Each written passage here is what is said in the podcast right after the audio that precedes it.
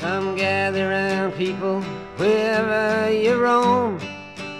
and admit that the world. 我个人觉得扎导他很喜欢玩隐喻，哎，玩但深沉啊，对，但是他错把隐喻和内涵嗯两个东西搞混了。对对。 If your time to you is worth saving, 好，欢迎收听新的一集什么电台，我是孔老师。我是王老师，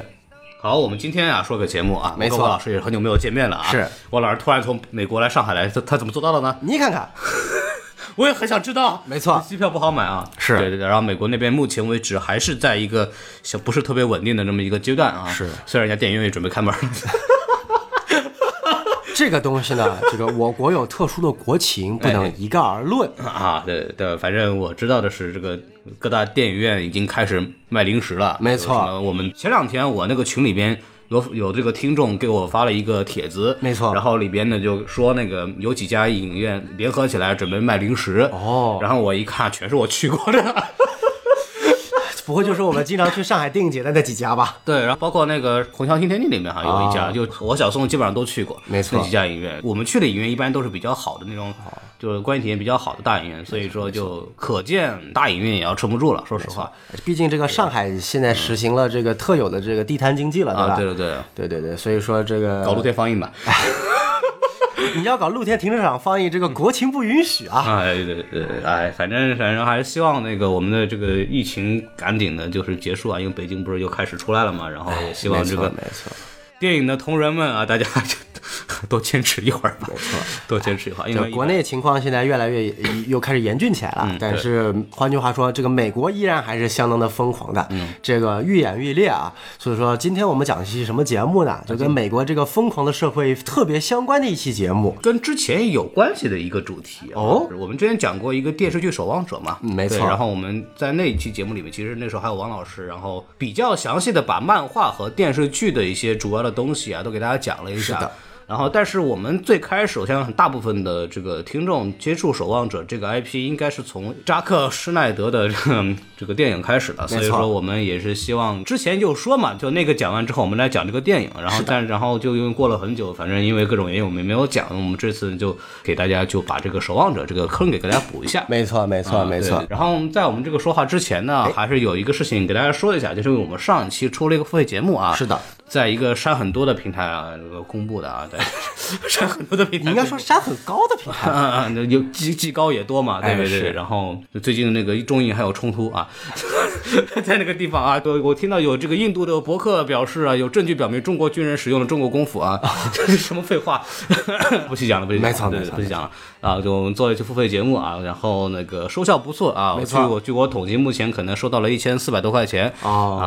大概算了一下，可能也多个人六七百个人可能买我们节目啊，非常感谢大家。哎，这个六七百个人买，不应该有三千多块钱吗？怎么只有一千四百块钱呢？那说的非常好啊！某山很多的平台规定呢，这个分账是按照百分之五十分，没错然后这还不用完啊，这还没有完，同志们，百分之五十分完之后呢，这个苹果公司啊，就大家大家如果通过苹果的设备来购买的这些节目呢，苹果公司呢都要额外的抽百分之三十。这么过分啊！对请我们的听众支持国产货，大家都去买华为，哎，华为牛逼，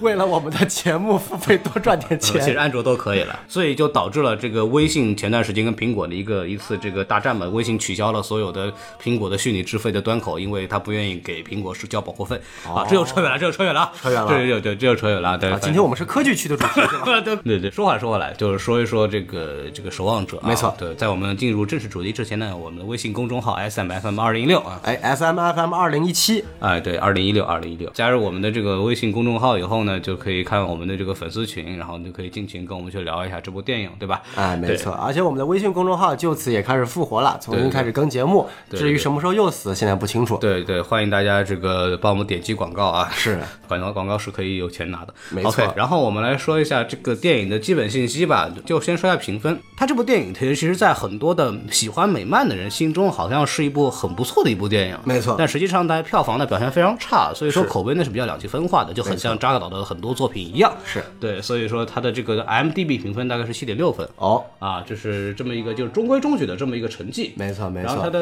这个反而豆瓣呢，其实它的分数还比较高，我感觉豆瓣可能大家都对于这部嗯电影的比较认同啊，达到了将近八点四分的高分呢，对跟《守望者》的电视剧版是持平的。哦，是吗哎？对哇、这么厉害！但《守望者》这部电视剧，其实我们觉得观感下来，其实是非常好的一部电视剧，应该是近几年美国美剧里边的一个佼佼者了哈。所以说，国内的观众对《守望者》这个 IP 的总体的这个印象是非常好的，啊没错。因为它的漫画到底来说是一部神作嘛，其实是一部是的神是作。对，然后。呃，我们说到一个非常有意思的一个分数呢，就是就是 Metacritic，就是所谓啊的影评人网站，影评人这个分数就非常有意思的，是哦五十六分儿啊，这个五十六分，这个没及格危机哥啊，这个也是一贯的个 DC 电影的表现啊。 ，MTG 一群扎黑，啊，传统表现，传统表现啊，非常非常好，非常有意思啊！就是说，这部电影呢，还是一个评价两极分化，就是比较喜欢扎导的人呢，包括部分喜欢漫画的人呢，也非常喜欢这部电影啊。没错对。但是有以普通路人，像王老师这样的以代表的这种路嗯人，就看 BBS 看的跟看得一脸懵逼那种路 人，但王老师看《守望者》电视剧版还是看的蛮蛮蛮蛮有有点感觉对的。对，但是因为这次没有找王老师，也不知道他在观看观看怎么样。我觉得估计也也一下子有点懵。这部电影其实还是非常值得讲的，因为它的争议很大，包括有很多非常喜欢我们呃作为一个比较喜欢 DC 的 这么一个电台吧，就是我觉得也有必要讲一讲啊，有必要讲一讲。然后说一下这个电影的票房，虽然是一部一零九年老电影嘛，但是这个票房也非常有意思。它在北美地区当时是呃拿到了一点零七亿。哦，呃一点零美元七亿的票房，反正相当一般了啊，非常一，因为它本来是个二级电影，所以说它的这个上映荧幕啊，什么档期都是有限的啊。没错，这个倒没有什么问题啊，这种问题在于就是什么呢？它有一个非常有意思的记录，就是它从五千万到一亿这个票房区间，一共花了二十一天。哦，啊，这个数据呢是影史上排名第二，排名第二最慢的对是对，第二慢，第二慢。这然是后什么奇葩的记录啊？在它之前呢，就是第一慢是什么呢？第一慢是《鬼影实录三》，哦啊，花了二十三天。二十三年，哎，比还比他多了两天。对对对，那么排名第三的呢，Eight Miles 八英里。哦，就是这个母爷的自传类电影，这种电影有什么那个特点呢？就是要不就是粉丝型电影，比方说那个八英里是 M M 粉丝肯定第一波冲，对吧？对先上到五千呃五千万，没错对对对，像那个我我们守望者是吧？第一波冲那个漫迷，哎对扎扎斯林，然后先上对吧？对对就千万，然后到后来，因为他有一批硬核粉丝看完之后呢，然后路人呢都不太喜欢，没错因为像那个《鬼影人间》就属于一个老系列老 I P，所以说他也是也是一有一批粉丝的，其实《鬼影实录》从二开始往后排，其实慢慢的就没有那么好对看了，因为它一主要其实是一个非常新颖的一个恐怖片的套路。对对，它是新形式，所以就非常有意思。然后这部电影呢，一共有三个版本，没错，啊 非常神奇啊，三个版本，就是三个版本就是奇葩程度仅次于我们所谓的正义联盟了。啊，对对，首先是一百六十二分钟的一个院线版啊。妈呀，月下版已经一百二六十二 分，院线版就有一百六十二分啊钟，然后因为这个院线版的原因，所以说很不喜欢大家。然后呢，导剪版啊，一百八十六分钟，哦一百八十六分，多了将近二十四分钟的导剪内容。对，这个三个多小时的电影啊，呃，这是一部分啊，还有一个另外一个版本，就是绝大部分人通过资源看到的版本，没错就是 Ultimate Cut，哦，就是终极剪辑版对，就是二百一十五分钟啊，哦，多了好长好长的这个就是那个黑货帅传说啊，没错嗯、这个也算是漫画里边也有的，跟这个形式类似，没错呃夹杂了这么一个漫画，他把它动画化了以后又做了出来。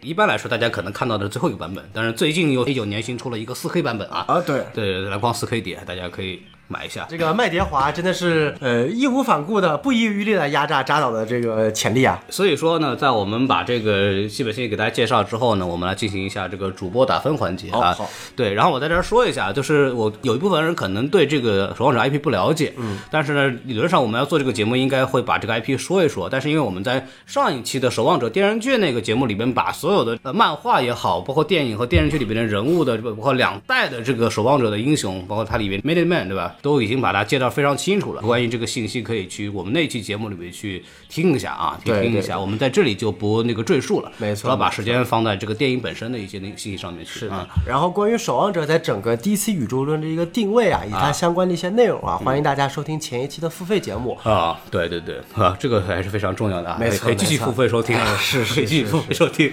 嗯，对，我们把这个 DC 整个这个脉络梳理一下，没对错，没错。好，广告时间到此为止，我们进入正题了。对，我们来说一下，还是按照我们的流程啊，进入一个什么主播打分环节，对吧？那我先来啊，好，我这部电影啊还是非常喜欢的，我给它就五颗星，好，满分几颗星？我满分五颗星。哦，好，嗯，我为什么给它五颗星呢？是因为我觉得最终剪辑版还是很好看的，院线版我没有看过，我也不知道，但是据说反正是不行。但最终剪辑版我是很喜欢，而且我是在没有对这个 IP 有了解的情况下，我就已经看过先先看过电没影错没了，所以说对我来说我没有觉得理解上有什么困难。它有一些我还非常喜欢的元素，就是对超级英雄的反思也好啊，包括对美国历史的印证的东西。是就是我个人是有一个极强的偏爱，我我就特别喜欢那种有政治元素的抓政治梗或者抓历史梗的那些、哦那些虚构作品，比如说这个《X 战警：第一战》，对对对，这种东西我是非常喜欢的，所以我愿意给它一个非常有具有偏向性的打分，包括里边的一些音乐的运用啊，包括整个扎克施耐德，所以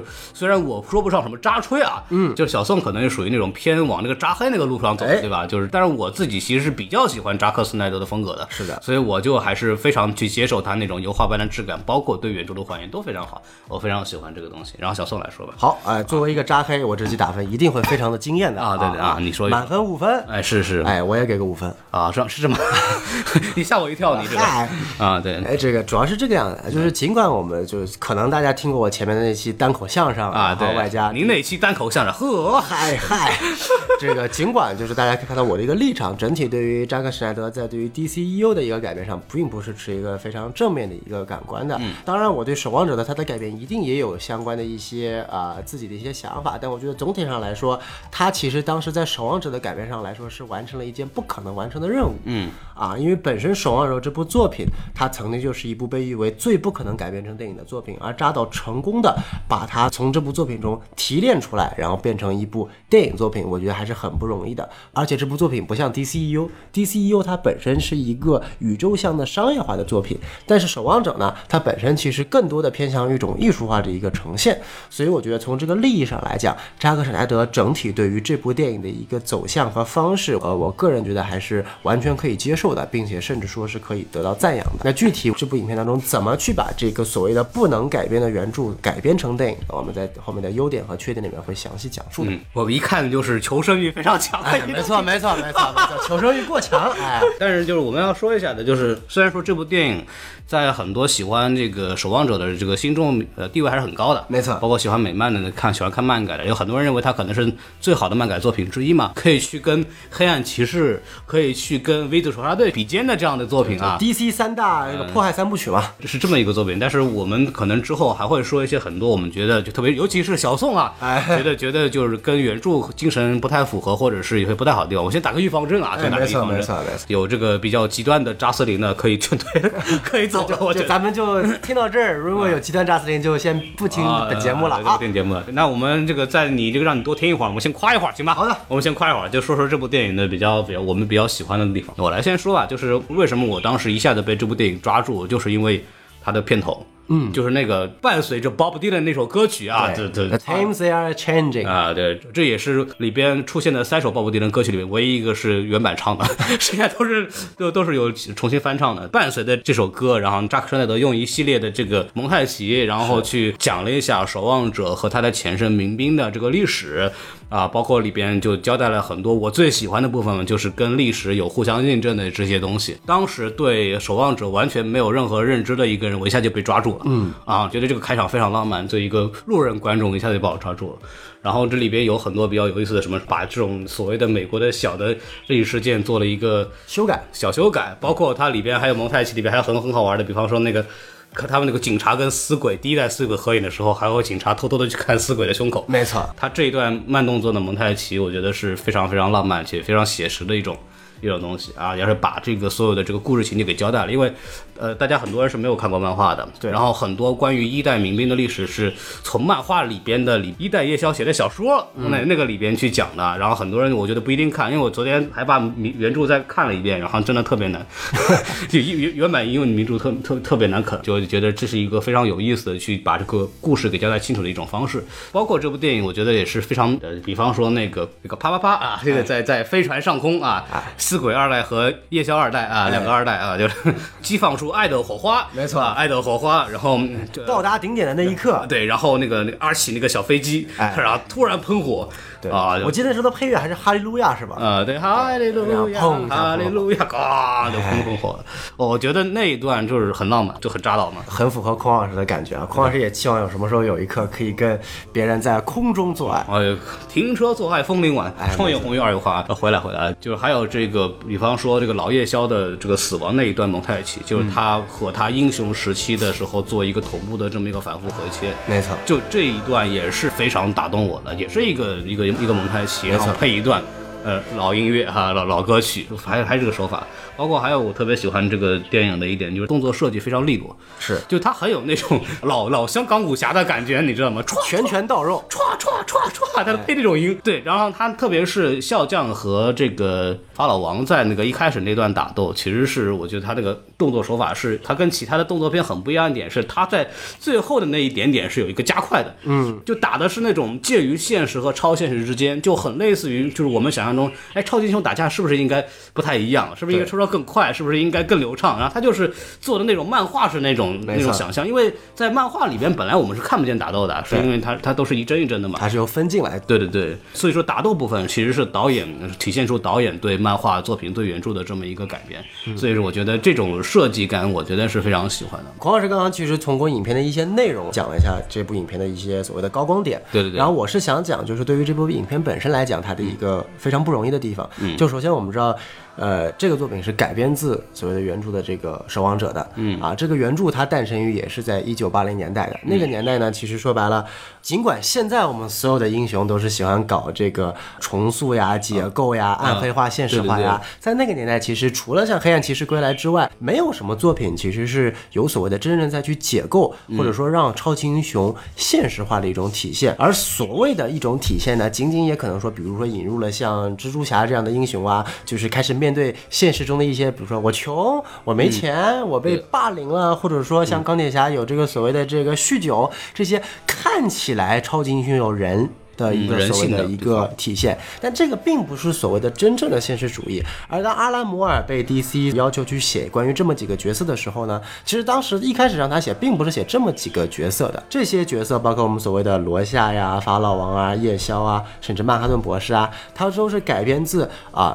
DC 的在多元宇宙宇宙四的一些角色的，啊而这些角色原本是来自于另一家漫画家的查尔顿漫画公司对的，，这个我们在那次《守望者》电视剧里也讲过，没错，对，没错啊。那其实呃，之所以为什么呃，Dave Gibbons 和阿兰摩尔这一个画师一个编剧，对他们改编成这个角色呢，就是觉得他们希望去创造一个完全的基于现实原因嗯有这个呃缺陷的，而他不希望跟以前的那些英雄有关联，就对嗯所谓的我们前面一期付费节目讲到这个非常乱七八糟的 DC 的一个连续性，对对他希望创造一个完全独立的故事，这就是我们看到了这一代的一个守望者。那守望者的原著漫画呢，我这边讲，就它是一个非常非常独特的一个漫画载体。它为什么这么有名呢？一方面，它是讲这个漫画本身的这个故事非常的出彩。对另一方面是他讲故事的模式，阿拉摩尔首创了所谓的九宫格模式啊啊，，九宫格模式看起来很简单，就是所谓的一页，它分为呃这个九个格子，对啊，但它其实这种漫画风格是非常强调了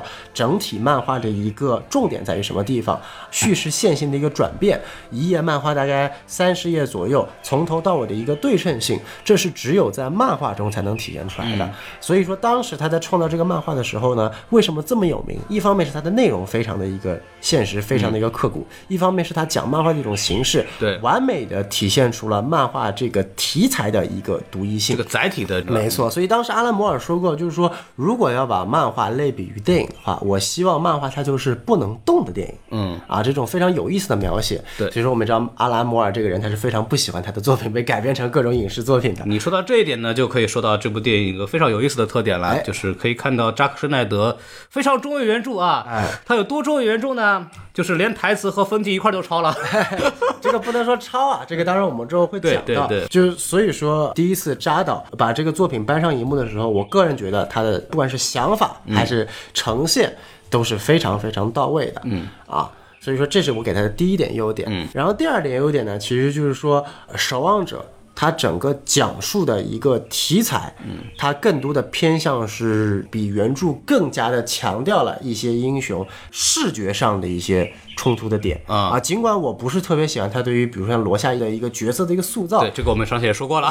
但是在通过完整的一个呃视觉的一个成像上来说，我们可以看到他把这些英雄和呃角色目前遇到的这种人性上的冲突，或者是一种道德观念上的冲突体现得更加明呃，显。举个例子，比如说像是罗夏用他的这个杀猪刀砍砍这个角色，啊哎剁人是吧？剁人，这个在原著漫画中其实是没有这么血腥的一个体现的啊。但是原著漫画中，它是用一种更加非常有意思的观点，因为我们知道罗夏这个人物的转变其实就在那一刻的。对他从一个所谓的英雄变成了一个反英雄，嗯，啊，他就类似于就是一个杀人的蝙蝠侠，对对不对？在漫画那个时间线之前，他的所有的语句对话框是个圆形的。嗯啊，就是圆形的气就泡，就正常的对嗯话，对对。然后当他发生那件事之后，他的对话框变成了这种呃 zigzag，就是我们所谓的犄角旮旯型的那种，体现出来他这个精神和心理层面的一种扭曲。对对对啊，就其实告诉。读者罗夏经过那件事之后，他的心理已经产生了扭曲了，他已经不再是原先那个伸张正义的那个英雄形象了，他变成了一个正邪共存，然后呃一个反英雄角色了。这一点其实是漫画这个题材非常有意思的一点，但这个东西其实你没有办法改变成对电影的，所以说扎克施耐德只能通过这种极其暴力的、这种非常视觉化的体现，把呃罗夏在那一刻的一个心理的变化所体现出来。有两段，一段是在监狱里边出狱那场戏，对还有一段就是那个小女孩被那个杀害强奸了嘛，没错，这两段戏都是把这个血腥做到了呃这个极点。因为我觉得这部作品的动作设计，死侍之前吧，嗯，我觉得是在超英的这个这个二级作品里边是一个非常具有代表性的这么一个作品。没错，没对错我。我是非常非常喜欢的啊。对，然后呢，其实另外一个我觉得特别有意思的地方，就是在于说，我们谈论超级英雄的改编，其实是有两种改编的。我们一种叫做呃 faithfully adapted，就是所谓的精准改编；嗯一种叫做 loosely adapted，就是所谓的一个泛性改编。对我们去看到的，其实所有的超级英雄电影，除去像《V 字仇杀队》或者说《守望者》它都基于的是泛性改编。什么叫泛性改编？就是他拿里面的人物了。啊，就比如说《黑暗骑士》这部电影所谓的顶点，它其实就借用了所谓的我有蝙蝠侠这个角色、小丑这些角色啊，他可能从他里的故事，他的故事可能去找了，比如说像《漫长的万圣夜》一些图像小说这个灵感啊，但它本身这个故事其实并没有在。这个漫画中有体现出来的，对它并没有说有小丑抢银行这个片段，这个小丑要爆炸两个船的片段，对这些完全是编剧的基于这些人物的一个再次创作，对啊，这也是我之前曾经谈到过，为什么超级英雄漫画它会永垂不朽，因为只要你有这个角色在，你会一直拍下去，嗯，对吧？你不像哈利波特，哈利波特它就是 faithfully adapted 精准改编，就它必须得按照原著中你一期一期一期一期的改编。比如说像《神奇动物在哪里》，它就是典型的没有所谓的原著，然后罗琳为了圈钱就把这个作品重新自己编剧，那你看到它的一个故事性啊、编剧性啊，明显就是差了很多。那么呢，《守望者》在这个范畴里呢，它是在超级英雄题材里面非常特殊的，它也是属于精准改编的，因为它本身这些角色仅仅存在于《守望者》图像小说这一部漫画里面。当然，我们说最近这几年它又出现出现在了《末日警钟》这部漫画里面，对但是在《守望者》出现来的后三十年当中。他们这些角色仅仅出现在这一个漫画里面，所以当要改编这个漫画的时候，你必须得根据它原著的精神而改编的。这个其实对于改编者而言，有一个非常非常大的一个难题，就在于说，你不仅要把人物忠于原著，你还要把它的一些情节。啊，尽管不能说完全照搬原著，要经过一系列的一个改编，嗯，所以我觉得这一点呢，一个难度层级会比其他的所谓的一些像蝙蝠侠、超人的作品的改编会难很多。哎，我来补充一下，就是你说的这个事情，《守望者》这个电影项目之前不是没有试过，对它里试面过其实，在扎克施奈德接手这个项目之前，他其实也策划了很多年，没错，呃请了很多编剧去做这么一个修改，包括呃，请过定波顿，然后定波顿那时候还准备让 Johnny Depp 去演笑匠，哦，啊、就有这么一个事情，所以说，呃，当然他那版本呢，就是说要把时间搬到现在。没错然后呢，当时不是有那个伊拉克战争，有什么东西，他就把越战什么东西东西全给改了。对，然后当时后来华纳这边，包括扎克施耐德这边都觉得应该按照原著的这个时间线来走，没错然后就改回到现在这么一个状态。其实我们把这个说了以后，其实正好可以说一说这部电影的一个非常精髓的地方啊，就是这部电影其实包括我们之前也讲过这个 IP，它其实是关于英雄到底是一个什么东西，我们现实当中是不是需要有超级英雄？在这部里边，其实你可以看到的是，就是它不像超人或者蝙蝠侠，它是有一个很强的信念，就我想做一个什么什么事情，然后我要给这个社会带来什么，它不是。因为这部里边的这个电影，它从来没有讲清楚，或者是专门或者是明确的讲这些超级英雄他为了什么。通过这个原著漫画也好，或者通过整个这个电影的这个叙事也好，它里面每个人的人物分析，它里边的就所有人，他其实想成为超级英雄的这个这个立场都不是特别坚定的。比方说四鬼二代，就是说我妈是超级英雄，让我妈让我当超级英雄，所以我当超级英雄。然后那个夜宵二代，就是他那时候崇拜第一代夜宵，所以就成为了超级英雄。一旦说有一个比较大的压力，然后他就不干了，他就觉得啊，平民生活也很好，超级英雄就就没什么用，没有垃圾。然后曼哈顿博士他就是他已经不是人了， 然后笑匠，你说他是个超级英雄好也好，笑匠更像是一个就是我有这个能力，然后我以此为乐，他把它当做一个比较好玩的事情。包括在这个原版原版漫画里边，其实也有这个呃一代夜宵写的所谓自传里边也说到，就是一代的民兵每一个人其实他说内心深处我们并不知道我们为什么要做这个事情。说可能我们是为了享受刺激，可能我们就是觉得当英雄这个事情本身很开心，嗯，所以他们才做的事情，反而不像比方说像呃 DC 的一般的那种超人也好，蝙蝠侠也好，他们自己有一个什么道德准则，有一个理想需要去完成。唯一里边有理想的这个叫法老王，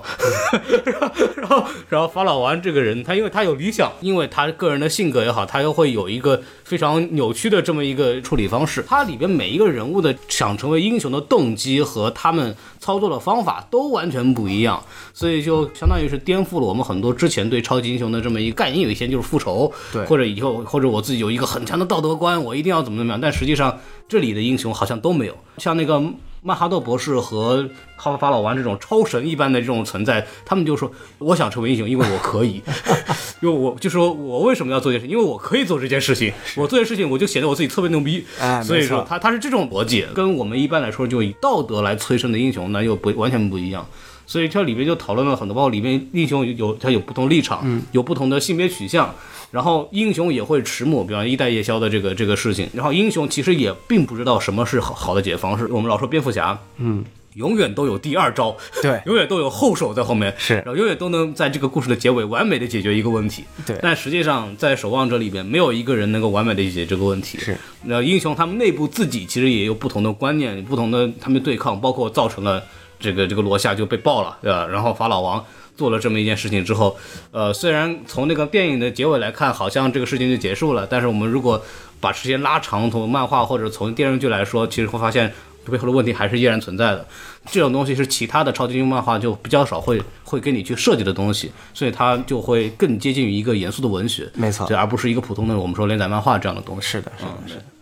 啊，所以说其实《守望者》它本身小说定位的也是一个叫做图像小说，现在对嗯刚刚说的是一个严肃文学，而不是 graphic novel 我们对，叫，而对不是本身所谓的一个非常呃连环画式的打打杀杀打一个反派、啊。嗯你比如说，就像我们之前聊过的《无限地球危机》，尽管它的一个故事规模再大，涉及到了无数的地球，但是对本质还是离不开一个叫做正派打反派，把反派打败了。嗯啊，但是这部作品中，你其实很难看到有所谓的反派和正派。啊，你说反派是法老王吗？他也不是，他是为了拯救整个世界。嗯你说正派是罗夏吗？那也不一定，他就是一个完全是以复仇心，甚至说是一个精神错乱的这么一个类似于一个混混的这么一个角色。嗯对每一个角色之间他都有一个两面性啊。夜宵二代啊，有一个英雄的心，但他其实是懦弱的人。对啊，二代死鬼啊，也有个英雄的心，但是他始终放不下家庭关系以及跟曼哈顿博士和夜宵之间的一个关联。对啊，曼哈顿博士更不用说了，他都已经不能用英雄来定位了，嗯他直接已经上升到所谓了，因为在他的世界观中，他是世界上唯一一个有超能力的，对而他的超能力已经成为了超能力中的顶点了，就直接是修改现实级别的。对呃毁天灭地，基本上那个状态。对，所以说在上期节目我们也调了解过了，就是其实曼哈顿博士的能力其实已经是一种悲观式的能力。对啊，他自己也说过了，我并不是能够改变未来，我并不是一个操控木偶的人，对我其实只是木偶，只不过我能看到那根线。对就等于说他的意思是说，我已经能看到未来的未来，但是我不能改变，我只能任由它发生。嗯啊，所以说呃，整个故事呢，加上它的一个冷战背景，其实非常的现实，非常的一个萧条啊，再配上他这个，尤其是罗夏这么一个所谓的一个反英雄的角色，他的政治的立场其实也是非常鲜明的。其实包括它里面对于一些呃美国历史的一些还原或者说小的调整，我觉得特别有意思的。这一点我觉得孔老师可以讲讲，因为他对美国历史其实是非常感兴趣的。呃，对对对，里边其实有几件比较呃对美国历史比较重要的一些小事件。没错就头一件事情就是这个刺杀肯尼迪，是在这个电影的一开头，也是那个蒙太奇里边，其实有提到有笑匠把那个肯尼迪刺杀了。嗯啊，有这么一件事情，因为这个事情也确实是在历史发上发生的嘛，就是一九六三年十一月二二十二号。然后肯尼迪去达拉斯做这个巡游是吧？然后在一辆车上直接被爆头 了啊，其实是 真的是爆头了，因为在那个视头频盖里骨都出来了。就头盖骨被掀开，对那个就很恐怖。然后这件事情，那个大家可以去看那个《第一夫人》啊、娜塔莉波特曼演的那个杰奎肯尼迪的自传性质的这部电影吧，其没实错也讲的会比较详细一点。这件事情在美国的历史当中其实影响非常大。当然，那个有一个小说家叫史蒂芬金嘛，就对大家都很熟悉的这么一个奇幻类小说家，他就说这一天，一九六三年十一月二十二是肯尼迪被刺杀的那一天，是我们那一代人的九幺幺。九幺幺这件事情。对美国的影响是非常非常大的，确是实的改变了很多美国人的呃生活方式。说一个比较简单的例子，在九幺幺之前，美国人上飞机是没有安检的。哦，就是大家如果有印象，就是当年有一个电影叫《小鬼当家》，嗯，小男主人公那个当时是为什么有问题？他是因为坐错飞机了。哦，但是那是在九幺幺之前才会产生的 现象，因为那个时候飞机随便坐都不检票的那种感觉，你知道哦吗？他就就管得非常松，所以他才有可能去坐错飞机。在现在的美国是不可能有这一点，所以就是说极大的改变美国人看待方式，他让美国人一下子知道，我操，原来我们本土也会被炸的，我操！ 就连二战时候美国的本土都没有受到任何的没错任何形式的这个威胁，唯一受到的威胁还是一个偏离在这个夏威夷的珍珠港。对，就是美国本土大陆是没有受到任何没错的问题。当然，九幺这也是一下子改变了美国人这个看法。啊，让美国人一下意识到了原来地球是这个样子的 啊。对，所以可见，就肯尼迪这件事情对美国人影响也是非常大的。肯尼迪目前为止都被认为是美国最牛逼的四个总统之一嘛。当然，这个他的历史的这个所谓的地位，这个事有没有被夸大，其实有很多人在研究，因为他毕竟没当几年总统。对，但他他是一个比较年轻的，因为他是美国史上最年轻的总统之一啊。然后年轻的，然后比较的自由开放的，形象良好的、阳光的一种年轻人的形象，好像跟现在的某位总统正好相啊反。还不提了， 就是给美国政治带来了一个新风尚，因为那个时候正好是那个冷战时期这个这么一个事情，包括他对种族的这种进步，因为他很支持马丁路德金的这么一个这个运动完全跟尼克松干的完全不一样，表现出非常开明的对美国的当时社会影响非常大的这么一个总统，他的支持率一直没有低过百分之五十五。哦啊就是在那几年里边，然后所以说就是相当受人欢迎，包括那个古巴导弹危机也是从肯尼迪这个开始的。肯尼迪他的铁腕的这这种处理方式，把这个赫鲁晓夫给逼 回去了，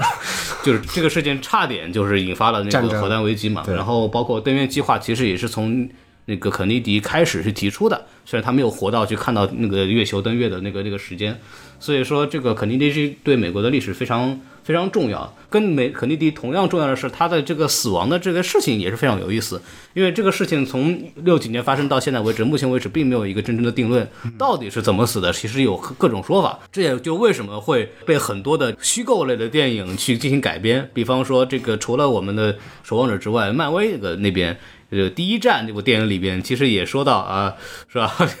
是那个什么万磁王杀的，对。然后万磁王说不对，我没有杀他，我是来保护他的。没肯尼错迪其实也是变种人，啊是是 当时我都看傻了，什么鬼？对，其实有很多人去做改变，包括在这部《守望者》里边，说是笑匠笑匠啊对，这个对，然后这个是非常有意思的是，为什么这个事情现在很多人还有改编呢？是因为现在他不是说是没有凶手，嗯，这个凶手叫奥斯瓦尔德，对对，这个是啊就官企方鹅认人定的，对，我 我的天，原来如此，原来如此，啊，对，奥斯瓦尔德这个人就说，因为他当时说是在肯尼迪的背后的那座教科书那个大楼啊然后那个拿枪把那个总统给给杀了，嗯，呃，但是实际上说报告出来以后呢，疑点非常多啊，但首先的问题就在于就是说他这个位置不对啊，嗯，他明显那个喉咙还中了一枪，然后从他的弹道分析来说，他这个从那个位置打不到那个地方，哦，啊，就说这个可能估计还有第二个人。还有一个疑点就是说啊，当这个阿斯瓦尔德被抓住之后，在警方的重重保护之下，呃，运输的途中被一个一个酒吧老板叫杰克·卢比随便就杀掉了。 就杀死肯尼基的人被另外一个人给杀死。对对，就在很快的这么一个，他是为什么要杀这个人呢？是为了给肯尼基复仇？他是一个肯尼基的忠实拥趸，还是这个就不知道了嘛，对吧？啊这个就不知道了。那你杀了一个人，把你关起来，对吧？嗯，就杀杀死肯尼迪的人被关了起来。四年之后呢，杀杀死肯尼迪这个人也被人杀死了。他也死了？就是他是死癌症，但啊是这个人呢，对外宣称说，呃，临死之前说我是被毒死的，临死之前还说自己被毒对死对，了？ 他说我中毒了，非非常非常牛逼。就所以说，目前为止就是这个事儿真正的原因，官方给出的结论大家是不信的。没错那么所以说，目前为止还在很多人猜测，每过几年就是我有个新证据，什么证明什么什么东西，所以他了解就被这个漫画或者是虚构的文学或者是作品反复的去改编。笑匠这里边就是负责杀这个东西，但是很非常有意思的就是，如果大家看过笑匠的前传漫画的话，会发现，呃，在漫画设定当中，笑匠跟肯尼迪家族是关系是非常好的。没错，对对对，就可以有点类似于私人保镖或者这样子这么一个、这么一个地位，因为在那个漫画的一开始，他就跟那个罗伯特肯尼迪和约翰肯尼迪两个兄弟俩就在那打橄榄球，是对，然后镜头一转，那个杰克琳肯尼迪就是肯尼迪的夫人啊，就是把肖江抽了，哎，这个大兄弟啊，大兄弟，最近有一个姑娘非常的不安分啊，跟我的老公和我的这个老公的弟弟啊小叔子走得很近，哎，你帮我处理一下吧啊，这个是谁？玛丽莲梦露。，哦 对对对，漫画里边就是教将把玛丽莲梦露就是也杀掉了，就是相当于是他是给肯尼迪家族干私活的这么一个身份。但是为什么后面又把肯尼迪杀死呢？嗯，这个事情非常有意思，就是在漫画里边，他其实并没有在刺杀肯尼迪的现场，哦就是他是被这个 FBI 胡佛那个部长，FBI 局长，史上最臭名昭著的 FBI 局长，然后被派过去去抓一个那个摩洛克，就是在电影里边出现的那个已经退休的反派。大大反派，哎对对对精灵耳朵的那个，对对对，人家骗他说啊，那个那边他的贩毒啊，你过嗯去一趟吧。他跑到摩洛克那个家里边去说啊，你贩毒。他说没有啊，说肯定找错人了。 然后那个开跟摩洛克打招呼，这个贩说哎你你别躲了，你那个转过来看看我。然后我们转过来，摩洛克满脸泪痕说他死了。 然后一看电视机那个里边就是肯尼迪去世了啊相当于肖像已经被吃开了。那么电影里边跟漫画里边到底是怎么联系的呢？其实没有人知道怎么回事儿。对，而且所谓的前传漫画也嗯并没有被 DC 官方所认哦可，一方面是因为前传漫画它这个编的水平确实不是特别好，对对对， 一方面这个阿兰摩尔也极度的说他妈前传漫画全是扯淡， 嗯啊，这这个肯尼迪就是肖像杀的，啊，所以说我们今天孔老师给你们讲的就是说一种可能性，对啊，一种可能性，这个对嗯并不呃跟电影的内容其实是有相左的。如果我们今天只讨论电影的话，确实就是呃肖像是杀了肯尼迪的，嗯对对没对错，，还有很多人说，那是不是有可能有人扮作笑匠杀了肯尼迪呢？哎，或者有另外一种可能性是尼克松抓住了那个笑匠的什么把柄，前传漫画里边是的，嗯让他去把了这个后面罗伯特肯尼迪，就是呃约翰肯尼迪的弟弟给杀死了，哦这个是笑匠确实没是错他干的没错，然后就非常有意思。这个罗伯特·肯尼迪啊，嗯是不是就是在电影《爱尔兰人》里面那个对想搞那个杰米霍法嗯呃杰米·霍法的那个司法部长？对的，是的，哦啊这个在前传里面也专门讲过，没错，就是没错，是没是错啊！所以电影都连起来就了，跟那个就穿上了，就穿上了，是就穿上了，是是，对，然后里这一幕镜头里边还有一个值得讲的，就是电影里边那一段镜头是完全复刻了那个录像的。没错那个录像的这个作者叫扎普路德，他其实就是我一边在拍着肯尼迪游行，然后突然肯尼迪被杀死了，然后我这个录像就出名了。是是呃，是这么一段叫事史上最牛逼的纪录片。情。对，那一小段录像在 M D B 上有个词条啊，扎普路德拍摄的肯尼迪刺杀，我想知道评分多 少分，呃，好像没有评分吧？呃，不敢有评分是吧？跟我们建国大业一 样。然后，并且其实那个镜头一转，那啊个扎普路德是出现在，就是这个原版那个纪录片的拍摄者是出现在电影里面的啊，但就他告诉你他是在对，他是找了一个演员，就说这个人就是那个人，啊 明白明白对，明就白就非常有意思啊，非常有意思。这是其中的一个就比较大的这个历史事彩件，蛋就是哎对就是肯尼迪这个刺杀这件事情。然后还有一个那个大背景，就美苏冷战嘛，啊，对，啊，这个事情呢，包括里边古巴导弹危机，其实差点发生了古巴导弹危机，就跟这个美苏冷战大背景铁幕有关系，就是是在六十年代到其实一直。持续到苏联解体，一九九一年那个时候，其实就是美苏争霸这个东西，大家应该也比较清楚，我就不细讲了。是是啊，就是美国和苏联之间的这种所谓的霸两极霸权，包括其实我我国其实也是在其中作为一个第三支点，就是包括我们尼克松访华呀，对对，包括越南战争啊，没错包括朝鲜战争是都是冷战的产物，就是这这些跟中国历史息息相关的东西，其实在里边出现，包括电影里边说的这个越南战争，没错从一九五几年到一九五五年到一九七五年，二十年时间，嗯啊、就是这是美国历史上打的最窝囊的 战争，可以说是之一。第二窝囊可能就是朝鲜战争， 对啊、对，打了二十多年，相当于是一一把稀泥， 就就就完一团浆糊，就完全找不到月宫在哪。完完全找不到月 光。我操！ 就就啊，就是非常蛋疼的事情。然后这件事情其实呃有一个非常重要的事情，就是二战之后，其实美国进入了一个快速的这个繁荣期。发展期对，对，但是因为这个长达二十年的这个越南战争啊，把美国就是拖入了一个泥潭，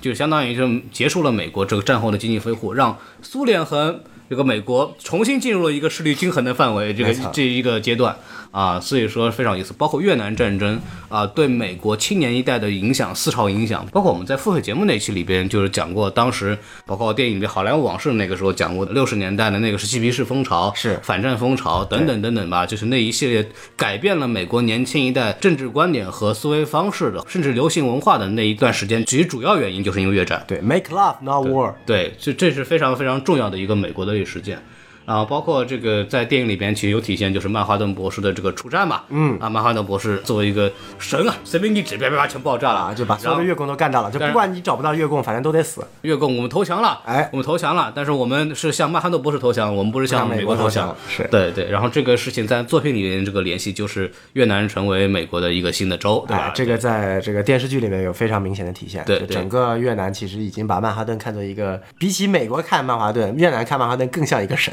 对对对，反正有各种曼哈顿博士的这个周边产品是是是 在那个是地方是是。然后还有一个影响就是让尼克松连任了嘛，嗯就是在历史上尼克松其实啊就连任到第二季就下了，这个东西就要说到这个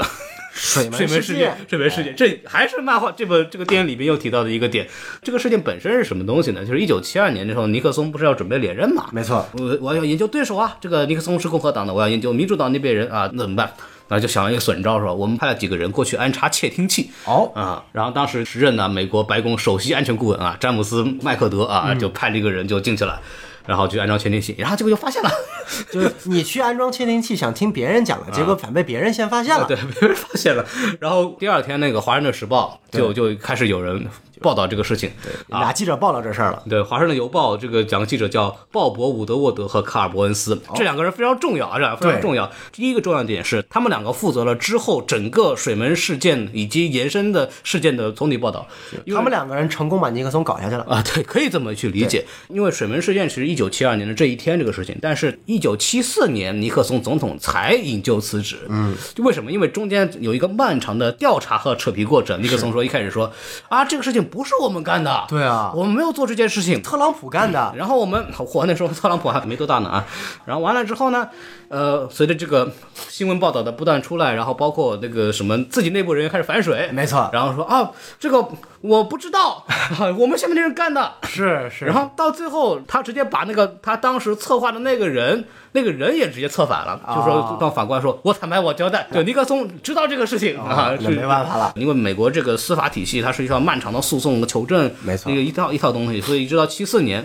才有了确凿证据，证明了尼克松跟这件事情有直接关系。当时重判清理，因为很多人啊，就尼克松其实还是一个在美国比较有威有这个权威的总统的，是很多人就是当时很相信他，就觉得我们总统是无辜的，都是粉丝行为，这个， 突然我不知道该说什么了。都是粉丝行为啊，政主无关，政主无关。粉丝行为不要上升到偶像， 就是类似于这样的一个状态。然后直到尼克松就是宣布说对不起，这个事儿跟我直接有关，然后整个就是一下子这形象崩掉了。崩掉了，就崩只掉了，嗯能辞职了。。这个事情跟电影和漫画有一个关系，就是在电影当中是吧？这个记者疑似被罗夏给打懵了，这两件事情可就以看到影片一开始的那段蒙太奇里面，对两个两个被捆在墩柱上嗯上的这两个人，其实就是孔老师前面所说的两个记者。对然后地上是有一个罗夏印记的一个符号的。对。但是根据我们对罗夏的理解呢，罗夏不太像干这个事儿的人。对，对真实情况其实是笑匠把这两个人干趴的，然后放上了一个罗夏的标志，栽赃祸害罗夏。他这个镜头也是表现了，其实那个时候笑匠已经开始给尼克松干活了。没错对对，就是可见尼克松跟笑匠一定是有什么，P Y 交易的 P。Y 教育，这他也是通过这个镜头，就是把这个笑匠的政治立场，包括他背后是为政府做脏事儿的这个身份，没错也展现出来了。包括和罗夏的政治立场也做一个对应。就回到这个电影中说，为什么我特别喜欢那个一开始前几分钟这个开头镜头呢？个人理解就是扎克施耐德在前面十分钟的一个蒙太奇，就充分体现了我们电影的有一个关键性的一个因素，叫做 show don't tell，对就是你能用影像展示的，一定不要去说出来。是的，这个反而在后面的电影当中成为了扎克施耐德的某项弱点。 但是问题在于什么呢？就是说实话，你要是对美国历史不了解的人，你要没有那个注释，你真看不明白，真看不懂， 真看不明白。说说真的，就是，但是如果你比较喜欢美国历史的话，你会觉得啊，会心一笑，没错对没错就非常有意思的一个这么一个事情。对，然后这个事情的直接影响，我们刚刚也讲了啊，这个水门事件就没有发生，没错那么就尼克松直接就连任五届，连 任五届成为一个美国土皇帝啊，成为美国就在漫画里面没错没是错这么一没个错这么一个事情。对，然后再说一个额外的小彩蛋，就是在《阿甘正传》里面， 对，《 阿甘正传》里面阿甘，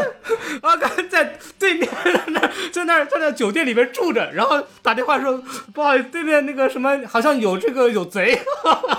然后一抓是水门事变那个。在《阿甘正传》里面呢，是阿甘是莫名其妙的，正好揭发了整个水门事 件。这个电影里面其实也对这个事情也也做了很多改编嘛，这个也是美国电影一个非常有意思的地方，就是咱们中国是呃不敢做的啊， 不敢做，不敢做，不敢做，对对。对，然后还有一个事情可以给大家讲讲的呢，就是这个叫《战争之吻》，嗯战争之吻》，呃，就是在也是在这个蒙太奇啊，这个蒙太奇里面真是信量非常大。没错，对，就是二战之后有一名就原版是有一个水手，对然后拥吻了边上一个好像是护士还是什么，是的是的是对，然他后嗯那个水手，呃，原版的就是正式的版本是水手拥吻护士。对那其实，在《守望者》的这个世界观里面，并不是水手亲吻护士，对而是由一代的民兵的一个超级英雄叫做侧影，对他其实是一个女女同性恋，然后啊亲吻了一个护士。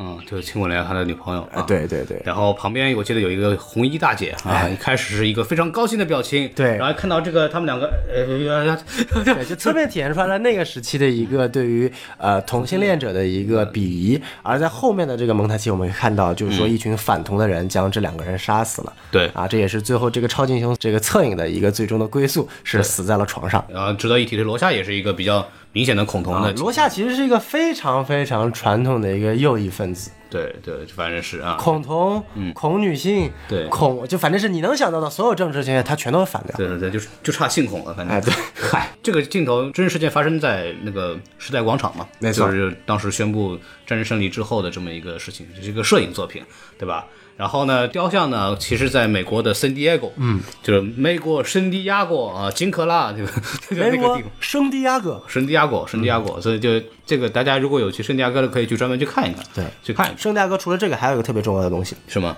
叫做 SDCC。 对对对对，啊、就是所谓的漫展啊，大家应该这是应该是全世界最大的美国漫展，嗯啊、美漫漫展，所以说这个也非常有意思啊，大家可以去这个关注一下，虽然今年已经取消了啊，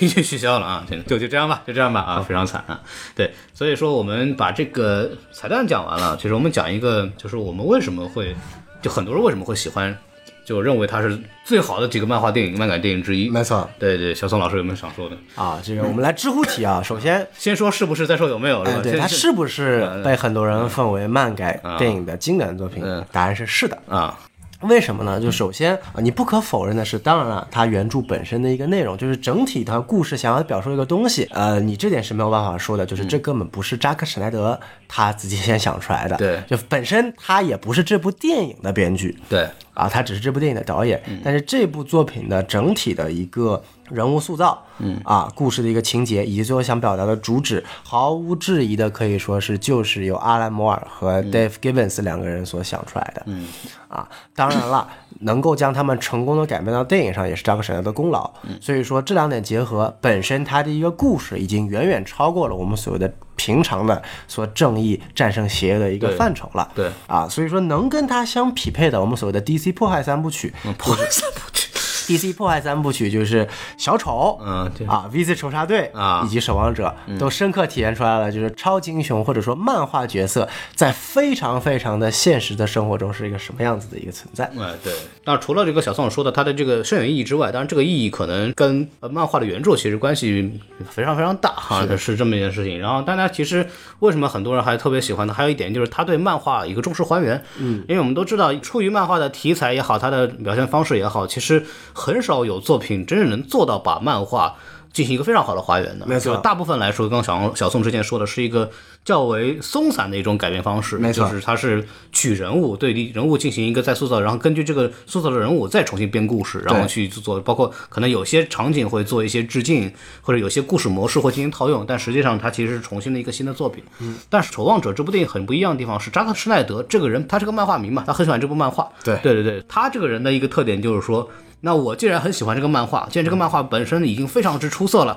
那为什么我不直接用它的这个东西呢？包括台词对和和分镜。在扎克施耐德最早期的就是故事版，故事版是导演在电影开拍之前，先用一个图片的方式，嗯，就有点像连环画，是可以这么理解，把这个故事给大家讲一遍，大概是什么样子的。没错，它的连环画的整个故事风格跟漫画几乎是一样的，几乎是就是超分界的感觉。对，包因为本身《守望者》这个漫画，小宋老师讲了，阿兰·摩尔是一个非常杰出的作者，对，他写东西跟写剧本和小写小说是一样的，就是他是非常有画面感的。没错，有一个例子就是他有一部作品叫《致命玩笑》嘛，是是小丑的这么一个相决当于定性的故事，对现代性决定性的起源作品。然后它里边写一幕，就是蝙蝠侠见到小丑那一个画格，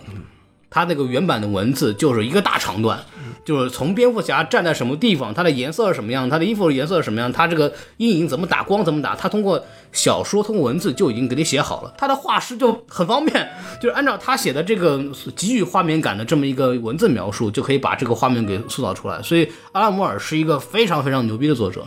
他的作品非常具有画面感，包括他的分镜设计，呃，包括电影里面用到的所有的这个相似体转场，著名的两段印象很深，一个是罗夏进到那个笑匠的房间那一段，就是扒窗进来那个镜头，那是完全复刻，嗯对电影和漫画是完全复刻，没错，然后包括笑匠葬礼的那一段，每个人回忆他跟笑匠的关系的时候，在原版漫画里边就是有叫电影里边常用的叫相似体转场，就是一个脸到另外一个脸是同样的脸，或者是这种这种东西，在电影里边也是完全是按照这个这个分镜来走的。所以说，你看过电影再看漫画的话，你会有一种，哎，这个电话我在电影里边，这个镜头我见过，我这个地方我见过。扎克施耐德是这么玩的。然后包括还有一点非常有意思的就是，扎克施耐德给每个演员准备的时候，他会给一份剧本，嗯，然后还给你一个漫画，他不让大家带剧本，但他让大家把漫画带来。带到现场，对，说你为什么可以带漫画？就说如果你到在那场戏里，你觉得漫画那个台词更好，嗯你就按照漫画那个版本说。这是部电影的编剧日了 狗了， 就我我日了狗了，那你要我干嘛呢？对，就所以说你会看到，几乎里边的很多台词是原封不动的漫没画错的，台没词错，，因为包本括最经典的其实就是罗夏一开始那段独白嘛，对那个是一字不动的，就是大家去可以去去翻那个原版的漫画，你会发现几乎所有的台词都是一样的，可能因为它结尾做了改变嘛，关键台词几乎是一模一样的。所以说，为什么说很多喜欢《守望者》漫画的人？会会觉得啊，我很喜欢这部作品，因为我觉我觉得它是把我心中的那个漫画进行了一个原汁原味的还原的影视化改编，这跟很多的其他的那种漫改电影是完全不一样的。就情感上来说，我们就觉得啊，扎克施耐德是一个懂漫画、很尊重漫画的这么一个导演。没错，啊， 对对，导演。就扎克施耐德说，我们这个分镜啊，我们这个视觉风格一定要按照这个漫画的感觉来做。对对对他其实也说了这么一件事情啊，就呃还有一个点就是他对很多呃漫画里边的彩蛋也在电影里面做了移植嘛。对就我们一开始说的那个几首鲍勃迪伦的歌，对全在漫画里边之前是有出现的。对包括这个里边有一段非常著名的这个啊飞翔的女武神那一嗯段，就是曼哈顿博士在越战的时候的那一首配乐，那个首配乐出现在《现代启示录》里面。是啊，这非常著名的配乐。但这个配乐在漫画里边也有提到过，他在哪儿提到呢？是在是在漫画里边的穿插的那个，就是霍拉斯，就是一代夜宵的那个故事自己写里的面自传里边，对，就提到说，但那个故事跟那个电影里其实没什么关系，是他讲他童年时期的一个惨痛的一个经历，是一个别人的惨痛经历。他父亲工作的那个汽车店老板，然后他被人戴绿帽子了，是 然后这个老板呢，特别之前特别喜欢在这个办公室里面放这个《呃飞翔的女武神》这首乐曲。对。然后他知道这个事情以后呢，就把那个演唱机给砸了， 啊然后就还蛮有意思车里面自杀了，一氧化碳中毒自杀了，这是一个比较悲惨的事情啊。但他就同样提到这首乐曲，然后也在电影里边也出现了。结合的非常好，因为又体现到这个《现代启示录》里边用了同样首乐曲，然后还有一个彩蛋就是，比方说维特的那个桌上，在电在电影里的桌上有一本书叫《多帽之夏》，啊就多帽之是就夏是霍拉斯写的这本自 Under 传 the Hood，呃对对对，它里边有很多对漫画的这种致敬和彩蛋。它当然这个致敬和彩蛋其实很多的漫改电影都在用了，对对，但是。呃，作为一部比较早期的这么一个呃超英电影的话，它其实也是用的比较好的。然后我们其实我觉得我们对这部作品的比较好的地方，其实说的差不多了吧？嗯，对，因为包括这个超级英雄的这一块的东西，我们之前在其他作品里边，就这些其他节目里面，其实讲的也比较多。对然后我们其实可以重点说一说，就是我们想说一说不一样的一些东西，没错就是因为很多人都很喜欢，然后大家喜欢的理由其实大家也就这么几条，其实我们大家也都说了，然后很多的节目也就说过，我们其实也说一说，就是很多人他不喜欢这部作品，为什么？其实也里边也不乏一些呃硬核的漫迷，嗯啊，对，不是说你是路人我看不懂，所以我不喜欢，而是有很多人很喜欢《守望者》这个 IP，但是他不喜欢这个改编，对哎包括阿拉摩尔自己非常痛恨这部作品，没错对对，里边有一个小彩蛋，我可以先说嘛，就是就是阿拉摩尔对这部作品的态度。啊你可以说吧。扎克施耐德在一个采访里边，就有人问说说，哎，这个阿拉莫尔这个觉得能怎么样？他说阿拉莫尔看过了，他在这个英国的电视上放了这个作品，对嗯呃对，然后他他觉得啊、这是一部还还不错。然后阿拉莫尔后来就是有一次就被人问到说，哎，你觉得这个怎么样啊？扎克施耐德觉得说你这个对这个作品评价还不错， 哎，他说什么什么什么屁话，老子从来没有在英国什么看过这个破玩意儿。我要像毒蛇一样喷他。 然后这个事情一件事，后来后来过了一段时间，又有人问这个阿拉莫尔，对嗯阿拉莫尔那个时候脾气稍微好了一点，他就说、呃可能会是一部好作品，但是我不想看它， 但是我不想看啊，就是阿拉莫尔对这部作品就是不太喜嗯欢的，是不太喜欢的，但他从来不喜欢任何一部。包括那个《V 字仇杀队》，大家也非常喜欢那部电影，对，也是改编自他的作品，他也让人不喜欢，因为小宋说了，他是认为他的作品是不能够被影视化的，对对啊，是是是这么一件事情。所以说，呃，上期节目里边。还是在上期节目里边，小宋那个独白节目里边，有人说什么阿拉莫尔自己就很喜欢《守望者》，然后就、嗯 这个纯属扯淡呃了。这个就这个就啊没有根没有这个历史根据，据我们所知没有这个历史根据啊，所以大家可以知道一下啊。所以说，我们开始说一些相对来说比较负面的东西。啊 OK，好，这边警告一下啊，要开始说缺点了。前方扎斯林注意避让是吧？ 哎对对对，说白了，这部电影我们所谓它的缺点，不能叫缺点啊，就是说大家不喜欢这部电影，无非就是两种人。刚刚孔老师也说了，一种是路人，一种是硬核漫迷。 对啊，那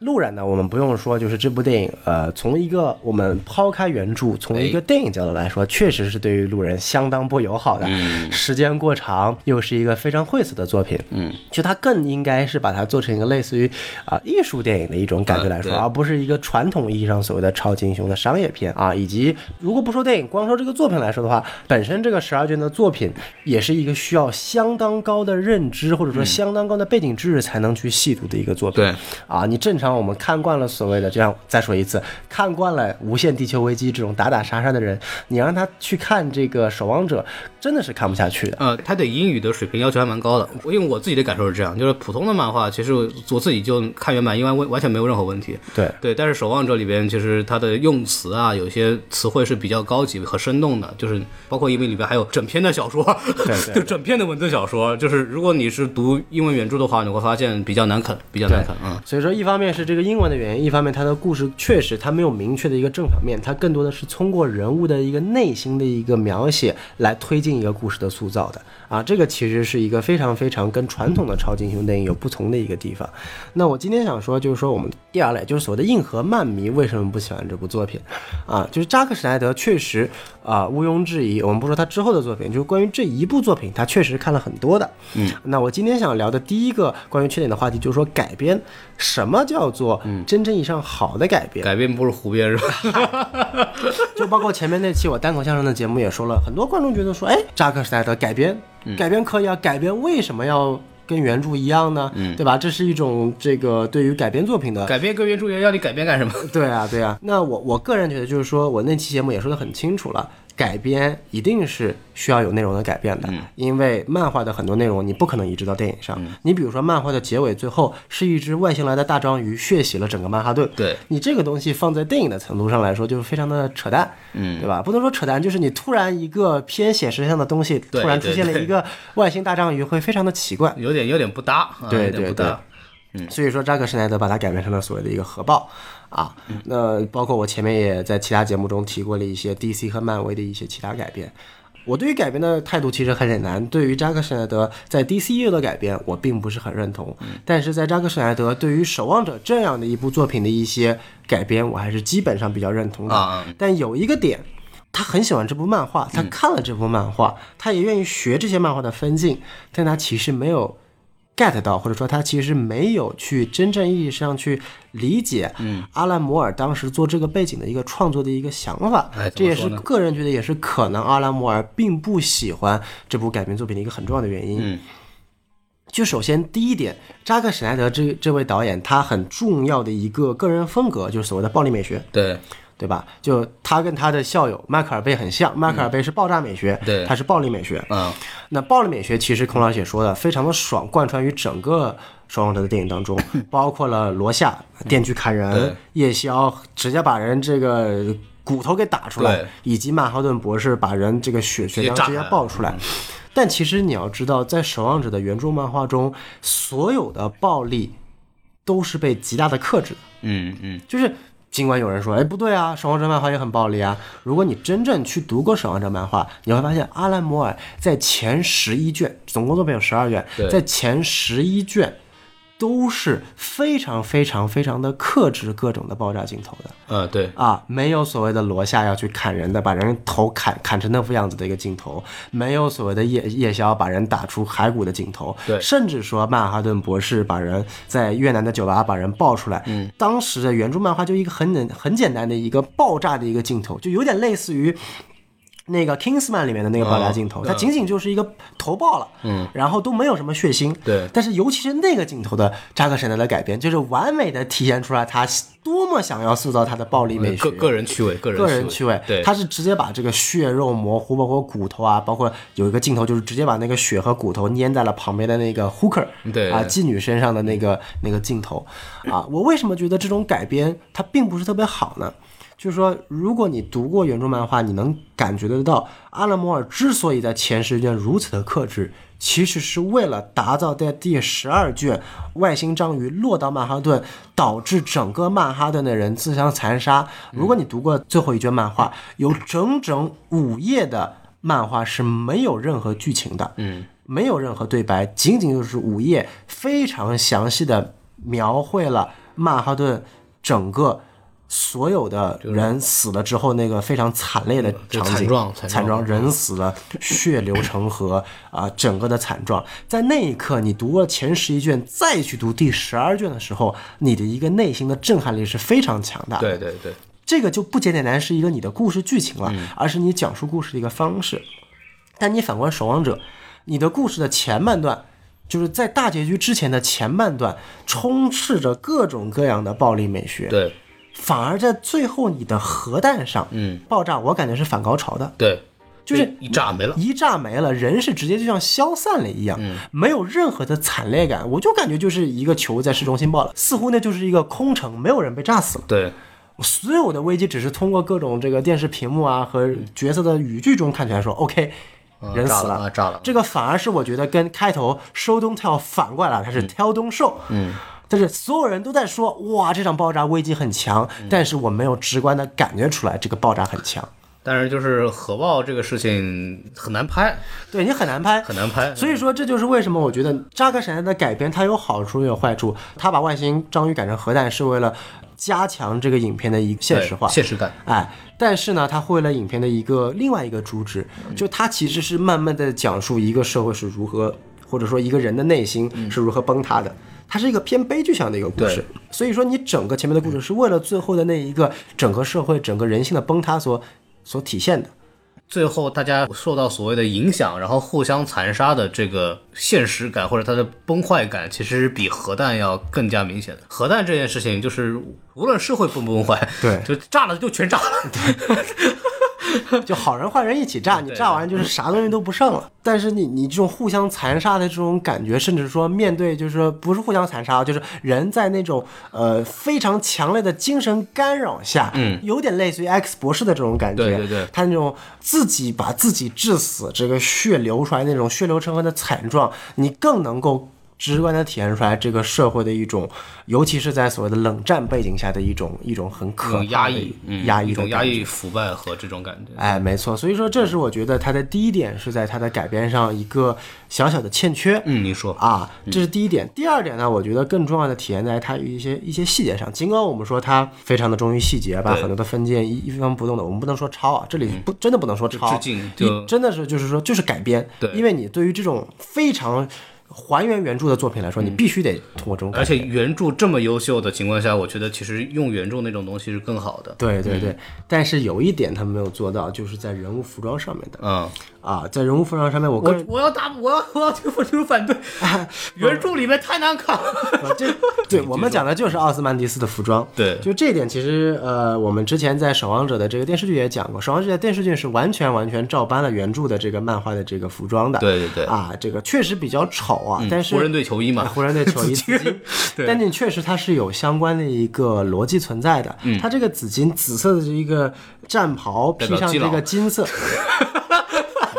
这个紫色的战袍配上金色这个这个镶嵌，其实是完美的体现出来了这个奥斯曼蒂斯法老王他对于这个所谓的他信仰的这个神明以及他信仰的这个大地，他的一个体现。对他完美的把这个角色通过他外在的一个体现出来了。而你去看《守望者》电影版的扎克施奈德赋予奥斯曼蒂斯法老王的服装，尽管它的色调类似的，嗯。但它整体的服装变成了我们所谓超级英雄穿的铠甲装， 就皮套、铠甲皮套铠甲装，而且、而且啊有奶 头。扎克施耐德自己说了，这是为了他这个跟这个乔舒马赫的蝙蝠侠与罗宾那个奶头装的一个致敬吧，或者是恶搞。 嗯，你不管你说这个作品怎么样也好，与他与电视剧也好，我觉得一个很大的一个层面就是说，确实 Jeremy Irons 在电视剧饰演的法老王，他的一个深刻程度真的是远远胜于马修古德在《守望者》电影版里面是的这个感觉。但是帅啊！我觉得那个马修古德那个确实把那个法老王的那个雍容华贵和那种敏感给阿尔弗雷德饰演的不帅吗？不，他不一样，就是那个年轻那版的法老王，他有一种那个那种那种敏感，你知道吗？他那种敏感和那种瘦的感觉是非常好的。这个反正就是每个人有不同的看法，但是我确实觉得就是说在服装这个层面，呃，扎导在这一块做的可能不是特别的这个让我满意吧。就我们可以看到扎导改编，他是很喜欢把这个原著很精彩的视觉效果体现出来，但是在他讲的原著的一些精神层面的东西，其实他没有很好的。完完全全的 get 到，甚至说我前面在上期节目中体验到他，他对于罗夏的很多镜头感的塑造，其实是想把罗夏塑造成一个非常呃正面的一个反社会的一个英雄存在的。嗯就是就是穷人版蝙蝠侠嘛，就对真穷人版蝙蝠侠。对对，但是在阿兰摩尔的《守望者》当中，你可以看到，呃，这这个罗夏他其实是一个正好是阿兰摩尔想要去讽刺的这一帮人的一个最极端的一个体现。对啊，为什么这么说呢？我们就可以看到最后罗夏死的那个片段，在原著漫画中，罗夏死的那个片段是没有任何人为他哀悼的。嗯，就是呃，更讽刺的是，嗯在电影版中，罗夏死的时候，一二代夜宵作为他特别好的朋友，在旁边是非常非常的难受的，嗯啊，然后冲进去暴打法老王，对，就说就是尽管杀的他是曼哈顿博士，但是归根到底，你背后的本质原因是法老王嘛，对。但在原著漫画中呢，夜宵二代根本就没有出现在外面，嗯他在跟四怪二代在法老王的基地里面做爱呢，啊，啊，他们俩趴在地上做爱呢。嗯，然后罗夏就莫名其妙的就被法老啊就被曼哈顿博士给杀掉了，其实就更加的现实了。就更加的现实，就是告诉你，罗夏这个角色根本没有什么英雄主义，他的死去，他的所有的这个观念都随着这个曼哈顿博士的一击。就消散了，也没有任何所谓的一个人为他哀悼。当然了，最后告诉你，OK，罗夏的这个日记日记，哎，公之于众了，给大家留下了一个所谓的一个正面的观点。然后电视剧又告诉你，其实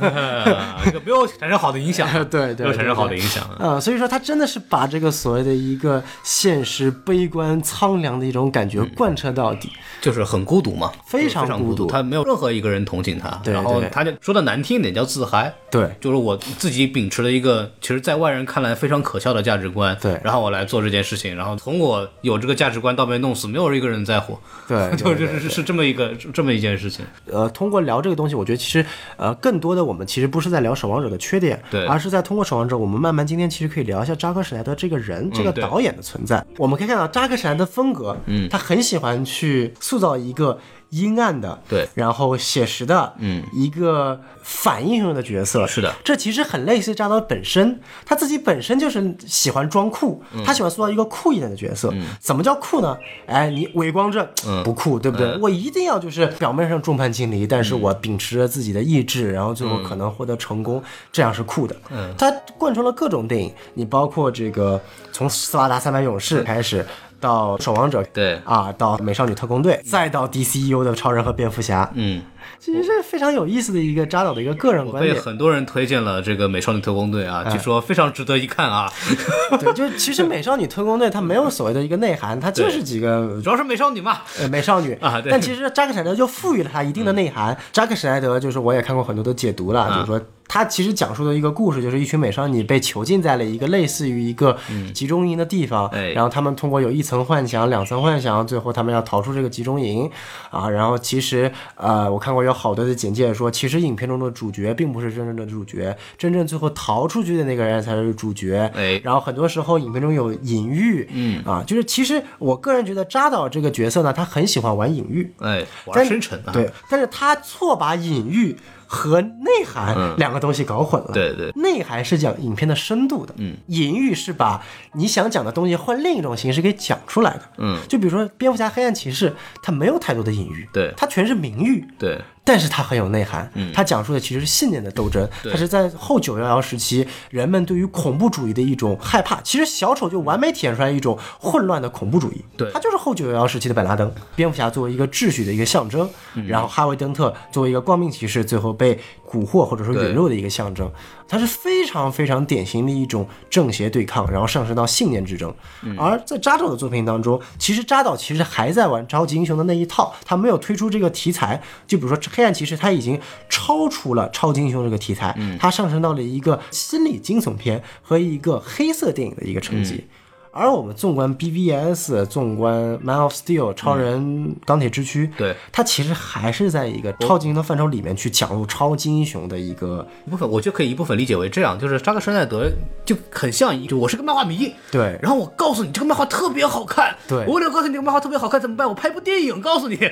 是这种逻辑啊，对，呃，所以说，当我们去聊改编的时候呢，我们可以看到，就是扎导在于《守望者》的改编，尽管我前面有提到了这些微小的缺点，但总体上来说是特别到位的。嗯，啊，因为本身可以供他去修改的范围也不大。嗯，他只要好好的照着阿拉莫尔去拍，然后再加上自己的暴力美学，这就一定是一部上乘的作品。嗯，但是为什么我们今天聊到扎克闪的后面进入这个 DCU 的过程当中就出现问题呢？DCU 跟守望者最大的一个区别就是、DCU 没有所谓的直接可以照搬的题材嗯对，它一定是需要。再次加工的，对那这个对于电影编剧的一个要求就特别特别的高。是的嗯钢铁之躯我们先不说啊，我们看 BVS，BVS 被人最诟病的两点，第一点是它的一个叙事啊，嗯从路人角度来说，就是也是太劝退了嘛，嗯，对吧？第二点来说呢，其实最关键的，其实它对于一个原著，对于一个漫画粉来说，它这个原著的不尊敬啊那我们今天还有去这个事儿吗？哎有啊，但其实我们今天去聊，就是说你怎么叫做原著不尊敬呢？我前面也讲到了改编，但改编一定要是符合你所谓的你要去影片中体现出来的一个一个一个主旨，或者说你想体现出来一个正确的一个东西的。嗯，但是如果你去忽略了一个漫画角色它根本性的一个存在的一个内因，而去让它改编，这我不认为是一个很好的改编。嗯，所以当我去看这部电影，我前面说过，BBS 前百分之八十我还是很喜欢的。嗯就是说你赋予蝙蝠侠杀人这个决策，嗯，本身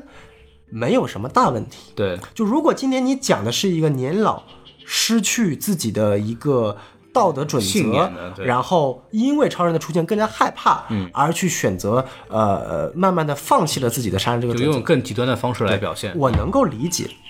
但是你这个人物弧光是要改变的。当你去跟超人和解的那一刻，你应该就重新意识到了你是一个英雄而不是一个反英雄。但是最讨厌的地方就是，你还记得就是我们经常说那个蝙蝠侠，呃，在仓库那段戏特别特别好，对不对对但是那一段戏，我当时看的时候其实特别出戏的。为什么？就是当他前面经过跟超人之间的缓和，嗯，你的人物弧光应该得到了一个升华，对嗯你应该意识到你是一个英雄了。在那一刻，你应该意识到你不应该去杀超人，你不应该杀人。然后接着你就蹦蹦蹦打打爆了一群车上的一个反派，然后又在仓库那个片段杀了好多人。 嗯就在那一刻，就是我那时候就特别的纠结，这个人物从打斗层面来说是最牛逼的蝙蝠侠，最真实的蝙蝠侠。对但是从人物塑造的层面来说，他是最不真实的蝙蝠侠。我依然不能忘怀于他把一个人直接扔到墙上，那个人后脑勺撞墙，直接就血溅出来，血溅基本出来上活不下来了。对，所以你可以看到，呃，扎导他自己称他是一个漫画迷，但我个人觉得，就是说他是看过漫画的，嗯毋庸置疑。包括我前面说到《超人钢铁之躯》啊、在雪地上那一段超人的生父佐爱尔对超人那一段关于人类信念的那一段的演讲台词，基本上是原封不动的拿了。超人有史以来最好的漫画作品《全明星超人》的那个片段，嗯啊，所以说可以看到扎导一定是看过漫画的，嗯，，他也是喜欢漫画的，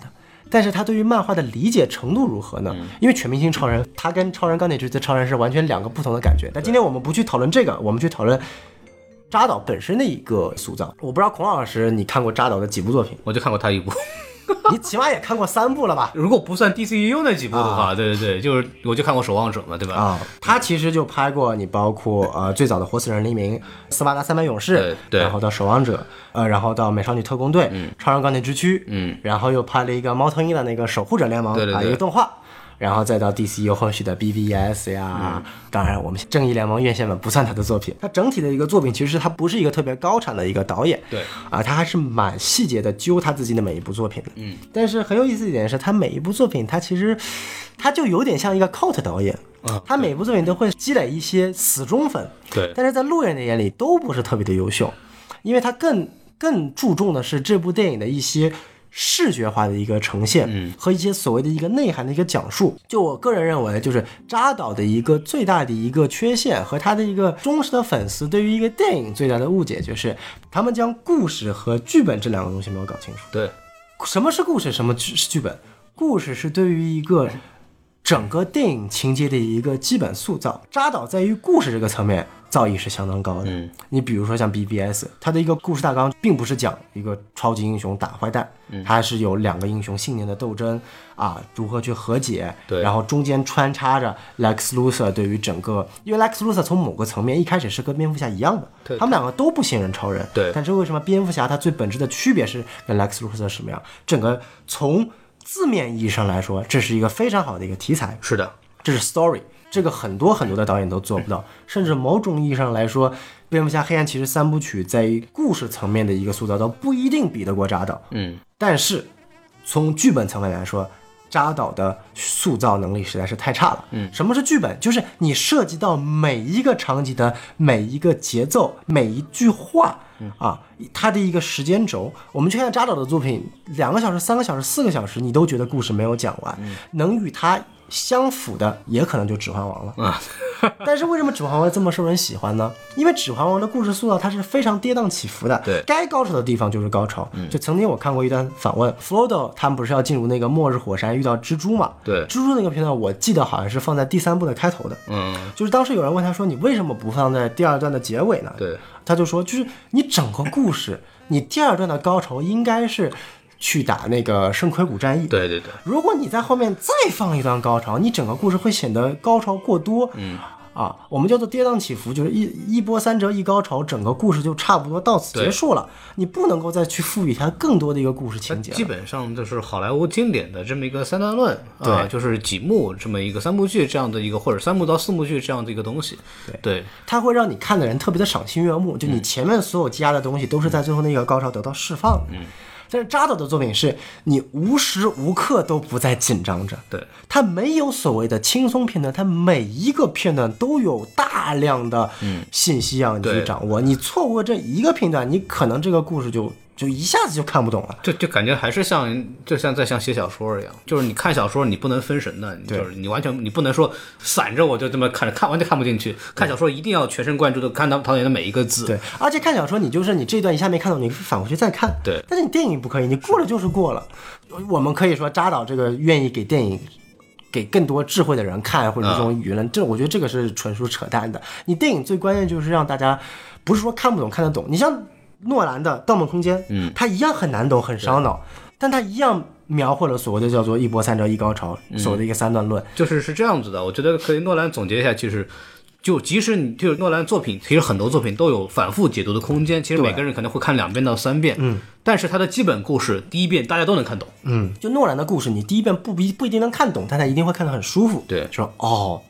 这是一个牛逼的作品。这个讲什么东西的啊？它大概结果什么东西是什么样子的，然后它能让你一直这么看下去。没错，嗯没对错，没错。但反观扎导的作品，你其实尤其是尤其是最体现在 BBS，就是你的信息量过大。嗯，你在经过了跟超人那场大战之后呢，嗯马上又是跟毁灭日的那场大战，其实就有点视觉疲劳了。再加上他非常强大的那个爆炸，我其实很不理解为什么要把毁灭日要搞一个那个那个能量爆冲的那个能力的，啊这个本身漫画也没有，它赋予的能力。然后那个当时我视觉眼睛其实看的挺难受的。嗯，然后包括其实《超人钢铁之躯》也一样，你有了小镇大战那场那么出色的大战，对，然后没隔了多长时间又来了大都会的那场大战，对。其实尽管他打斗什么龙珠 Z 的打斗啊，但从一个观感者的一个大脑的接受程度来说，两段打斗戏之间离得太近了。就感觉他不像是一个大片导演，就他还是一个就是自己内心有一个很想要玩的东西，对对然后我一定要把它玩出来，对不管花多少时间，我一定要把它玩出来，对，就是是这样一个东西，当然。但就会有问题就在于，那就能够接受的，就很喜欢这个东西的人啊，我就我觉得我操，我看我能看懂这个东西，我能看下来，我不累，说明我对这个东西非常了解，我特别牛逼。但实际上，对于大部分的观众来说，我走进电影院看这部作品的时候，我是不可能是抱着对这个东西有非常充分的了解去进去看的，对因为造成了就是票房上的，他的所有作品基本上都是属于就是要不就是小众作品，对要不就是走向大众之后被变成两极分化的这么一个没错评价，到目前为止都没有一个例外的。他是这样一个导演，那这种导演就会很尴尬，就会导致大厂不敢用它。是的，就是我作为一个，就是我喜欢这个《守望者》这个风格，或者我我其实也蛮喜欢 BVS，到现在也是这样。对，嗯对我还是很喜欢 BVS，但我会觉得我希望这样的导演能够去多拍作品。但是你作为一个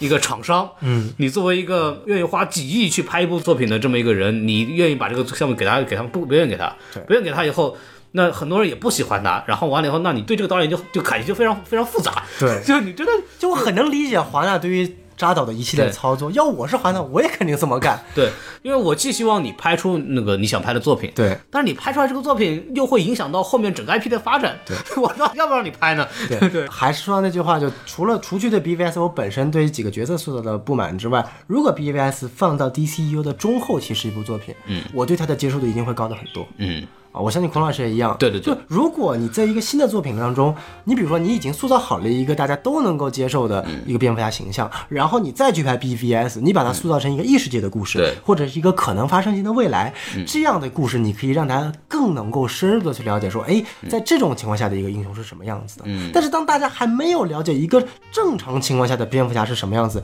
你就去塑造一个二十年后的蝙蝠侠，这个我先不说 BVS，从未来的 DCU 的发展就出现问题了。我个人觉得，大本不饰演蝙蝠侠的一个最主要的原因，并不是因为 BVS，而是因为什么？我们去设想一下，在 DCU 的蝙蝠侠的设定，他是已经出道二十年了，嗯，对吧？然后二十年之后遇到了超人了，对这个设定是没有问题的。但你去想，后面的所有的后面的英雄出场，其实是跟超人同一个时间线出场的。而不是跟蝙蝠侠同一个时间线的嗯对，相当于这个蝙蝠侠，他是在一个完全完全没有认识到任何超能力或者说未来更大的宇宙观的宇宙，他独自已经生存了二十年了。对，这样他不仅不能与超人进行一个连接，他更多不能与其他的角色进行连接了。你未来引入绿灯侠、引入闪电侠、引入什么东西，你全都变成了蝙蝠侠的小弟。对对对，他们不应该是蝙蝠侠的小弟，他们应该是跟蝙蝠侠的战友。嗯，对吧？你你如果塑造成，就相当于说你把蝙蝠侠塑造成了 GSA，嗯，你把蝙蝠侠塑造成了漫画中的正义会社，嗯，老一辈了，而这个老一辈只有他一个人，对，那这样的话，从一个宇宙观的发展来说是极其不科学的。就是从呃我们叫传奇这个叙事角度来说，蝙蝠侠不像是一个主角，对，他像是一个主角的老师啊，这种人物呢，一般来说第二集 就死了，对，是是是是这样一个状态，是第二幕就死了，所以所以就就会有点尴尬，就会有点尴尬，对对对对，我们可以看到，就是扎导呢，我觉得他还是他有一个非常强大的一个自己想描述作品的功能，他是一个有才的导演。对就他跟漫威的很多导演不同，他确实是有才，他不愿意就是说为了商业我去拍一些这个被挟持的东就西是。他有想法，他有他想法，确实真的有想法，对，但是呢，他缺乏对于商业的一个敏感的一个敏锐度，嗯但他很会做营销啊，这个确实另一点，就他很会造神，对他很会为嗯自己造神。这句话不是任何贬义啊，就是从一个营销角度，我从来没有见过这么会塑造自己个人形象的一个导演。另一种极端就是诺兰，嗯，就诺兰他是从来没有自己塑造的，他只是因为作品太过于牛 逼，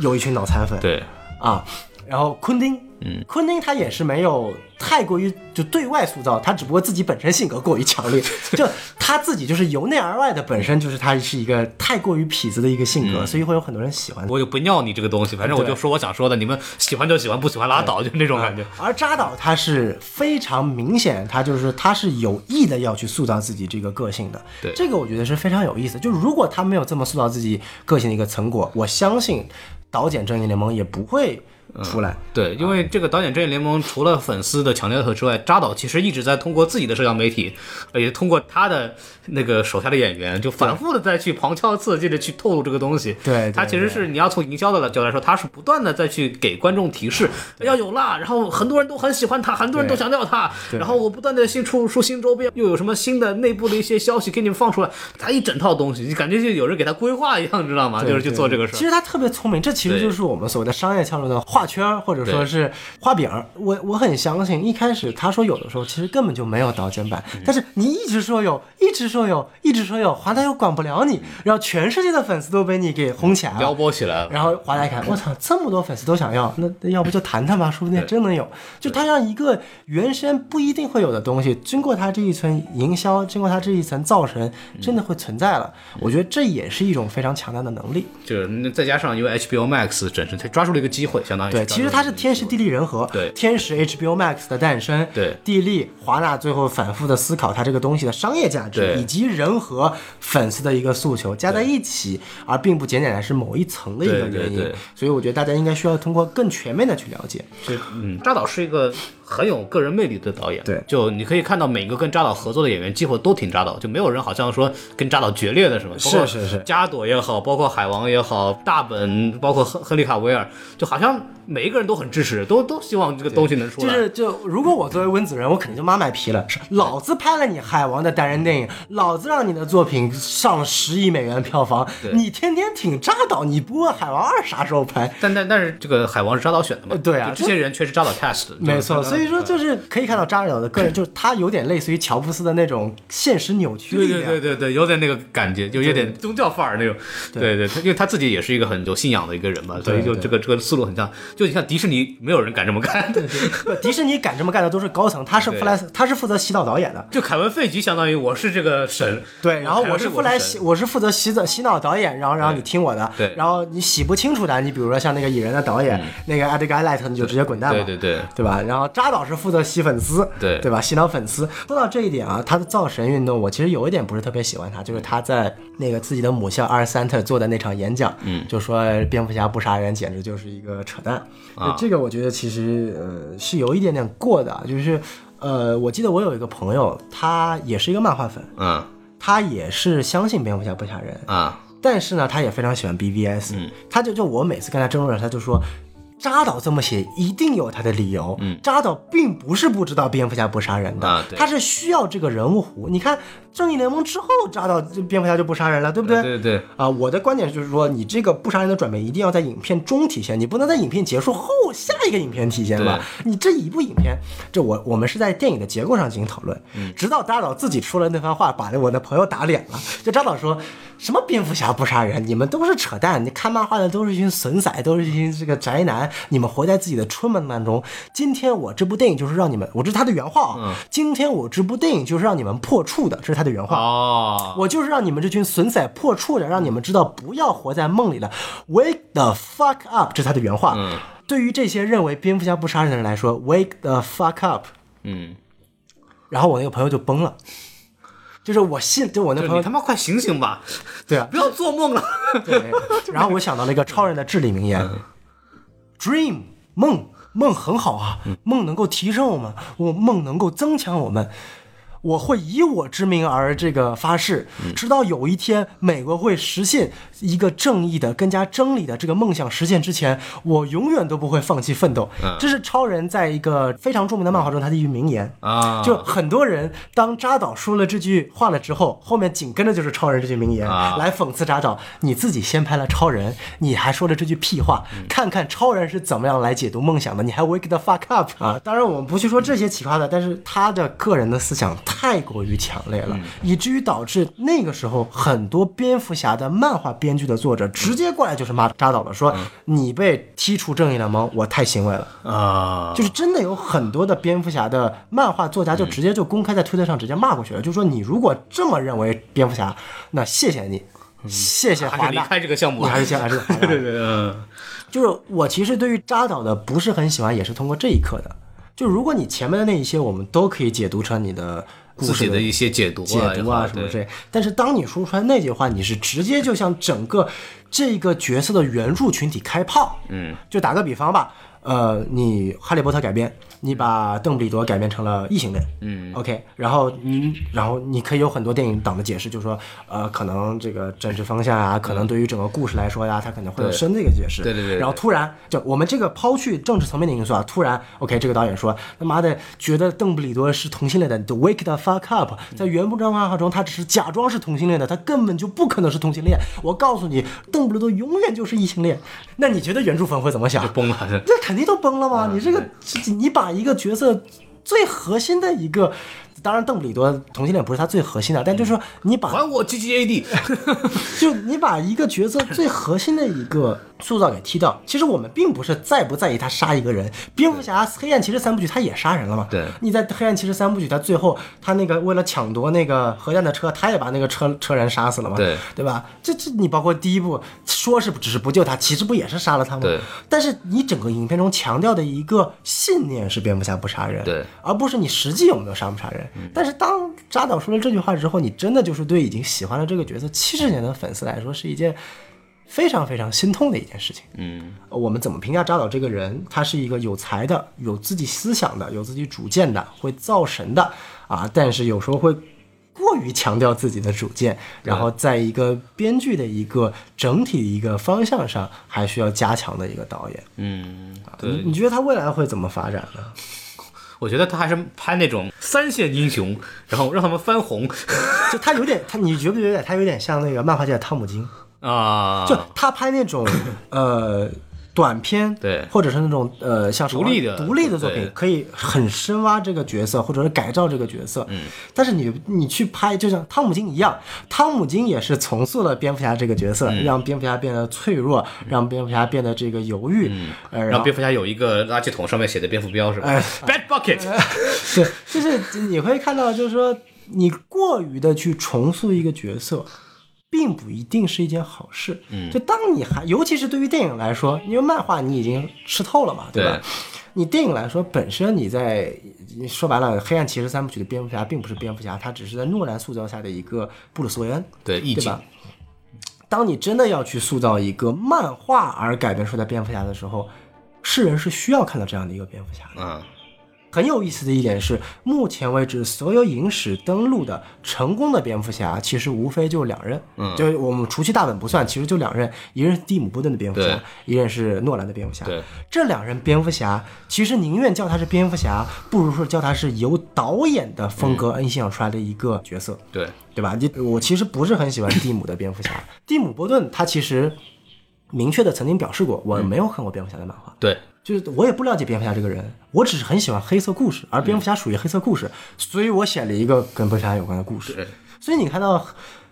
老版的蝙蝠侠里面，蝙蝠侠是随便杀人的，嗯，对吧？他是笑着把一个人推进地牢里面，然后一颗炸弹扔进去，砰，把这个人炸死。就是他是完全的没有去 care 蝙蝠侠是什么样的。但那个时期互联网也不发达，大家对于蝙蝠侠的这个塑造也没有特别的了解，嗯而且正好他又是重新的把蝙蝠侠带入黑暗这个领域的，对所以大家也就比较接受了接受他因了。为八九年那版本直接的影响就是九二年的动画动画片，哎对对对就对非常重要的一个非常重要一个一个一个九二年的动画片就非常好的阐述了为什么蝙蝠侠不杀人，嗯，对吧？然后再到诺兰的这个黑暗骑士，诺兰的黑暗骑士，他跟漫画看起来完全不一样，对对吧？他其实是漫迷中非常喜欢的，就他做了很多的改编，嗯，对吧？我们不会因为说这个蝙蝠侠不会打斗，然后去骂他说你不尊重原著，不会说因为你有了一个莫名其妙的女友叫 Rachel，、一个原创角色说你不尊重原著，但是你这个精神，蝙蝠侠不杀人的精神你，你保存下来了，因为我们他很清楚，蝙蝠侠一切的根源来自于他童年的创伤，对而这个创伤告诉了他说我不能用枪，我不能杀人，我不能让另外一个人去重复我的创伤就，说白了，蝙蝠侠很重要的一个点就是他的信念，他的坚强的意志这个东西，我们还是保留了下来。对对对对，所以当我们看 DCU 的时候，其实呃非常有意思的一点，我不知道你还记不记得自自杀小队啊？嗯，就我个人觉得，我最不喜欢本编的地方，不是在于 BBS，、嗯而是在于自杀小队的那一幕。自杀小队他进入，他不就出现了一下？对嗯就是那一下让我特别讨厌。为什么？你想想那下什么？死亡射手带着自己的女儿在一个小巷子里， 对记住在一个小巷子里。还记得蝙蝠侠的父母是怎么死的吗？哎在一个小巷蝙蝠侠的父母带着蝙蝠侠在一个小巷子里遇到了一个强盗，嗯，然后强盗当着蝙蝠侠的面带走了他的父母。对，而我们看自杀小队的蝙蝠侠，蝙蝠侠作为一个超级英雄，当着死亡射手的女儿的面，在小巷子里面，打倒了死亡射手，嗯带走了死亡射手，对给这个小女孩身上留下了一个什么样的创伤？所以说，当这个小女孩长大了之后，她会对蝙蝠侠一个什么样的一个感觉？对，相当于这个版本的蝙蝠侠，他根本就没有意识到他为什么会是蝙蝠侠。这个版本的蝙蝠侠，他他就是在创造自己的反派。还记得黑暗骑士那种最经典的语言，你要么就是像个英雄一样死去，你要么就是长时间的变成一个反派。对而本编他尽管就出现了两刻嘛，一个是在追小丑，一个是死亡射手。啊对我觉得死亡射手那一刻实在是编排的太差了，我不知道是扎导编排的还是大卫阿耶编呃阿排耶的。拍的不管是谁，我觉得就这两个人中的哪一个人，我就觉得是完全没有 get 到蝙蝠侠的精髓。你完全可以设想成说，两个人回到家里面，他把女儿放到家里面，嗯，然后自己走到门外，然后对在门外等的蝙蝠侠说一句说：“我早就看到你了，谢谢你等到我，让女儿进门再把我带走。”对对对就那一刻其实是符合死亡射手的人设。他爱女儿的，嗯，也符合蝙蝠侠的人设。尽管他是要打击犯罪，但他也很 care，他很关心其他的身边的普通人的一个情感的。对，但是就完全就不知道为什么那一刻要塑造成在一个小巷子里，就我就感觉像是你故意要黑蝙蝠侠一样， 就就就很有意思。嗯嗯。啊，我们这这个扯远了，扯 都扯。我们说着说守望者，他妈又扯到了又蝙聊蝠侠聊聊了他妈那么久干啥？我操！守望者这部电影，其实我们就连带之前那期电视剧节目，整体把这个 IP 其实讲的也比较比较细了。从这个人物本身的这个设计也好，包括电影很多彩蛋的东西啊，没错然后对，其实核心的点其实跟漫画应该还是一样的差不多的，应该还是还是一样的，只不过就是呃实现的方式在漫画和电影里边进行了一些改变就。扎导是真的成功的把一个漫画的东西视觉化的体现了。嗯，对，就是我们怎么评价一个改编作品成功呢？嗯，很简单，你看完这部改编作品，让你想看原著。嗯对。孔老师就是先看了嗯，电肯影肯定都是先看电影嘛，然后就把原著看了一下。对我也是，就是嗯我看完这部电影，我也是先接触了《守望者》这部电影，然后再去看原著。尽管我会认为说原著比电影更好，但是毋庸置疑的是，没有电 影就不会有原著这么有型的广泛。就是他还是把原著的精彩的地方给展现出来，然后它就像一个广告一样。我看完 DCEU 的片子，我不会想去看就是原来 DC 作品的作品的，反而我是先看了 DC 的动画电影对，我才会去对 DCEU 这个东西感兴趣，就是超编这个大战嘛。对，但是《守望者》是反过来，就是大家都先看了电影之后，发现它的文本非常的优美，对它的分镜非常的优美，它的整个色调，它的整个包括人物体现的精髓，感觉就就不像一部普通的电影。然后一场原来它的原著是很精彩，所以才造成了电影是这个样子，它是反过来的。所以说扎导在这方面他就选择了一个比较好的方式，就是我就按照原著。拍，然后我要把原著好的地方给大家展现出来，嗯啊，当然虽然说最后那个罗夏的这个死，我刚听你讲它的结尾其实是有也是有变动的也是有变动的，扎导的版本可能是更温情一点，对对更主流思想一点，对，就觉得正义的人还是得到了一个同情和大家的这种呃支持，他其实在通过夜宵的 那个宣泄来帮助观众在缓解这个宣泄。他其实对夜宵的这个塑造，其实也是一个往正向走的。夜宵其实就一直怂嘛，对，一直怂到最后，最后就敢直接打法老王了。就怂到最后，突然就是我觉得忍无可忍，我对这个价值观的扭曲，我已经就受不了了。就是我就是一路想逃避这个东西，但是我依然最后那一刻，我就是为了自己的内心那个坚持再雄起一次。它其实是一个正向的这种人文，但是它跟这个漫画里还不一样有区别。对漫画里它还是继续逃避，对，就所谓的更深刻，或者其实是也不能叫更深刻，它只是两个两个方向。它就是就更加的就是现实嘛，作者会更悲观。但是这个电影，他为了这个也也是为了票房或者为了自己的一个想法去考虑，他就做了一个正向化的这么一个人物弧光。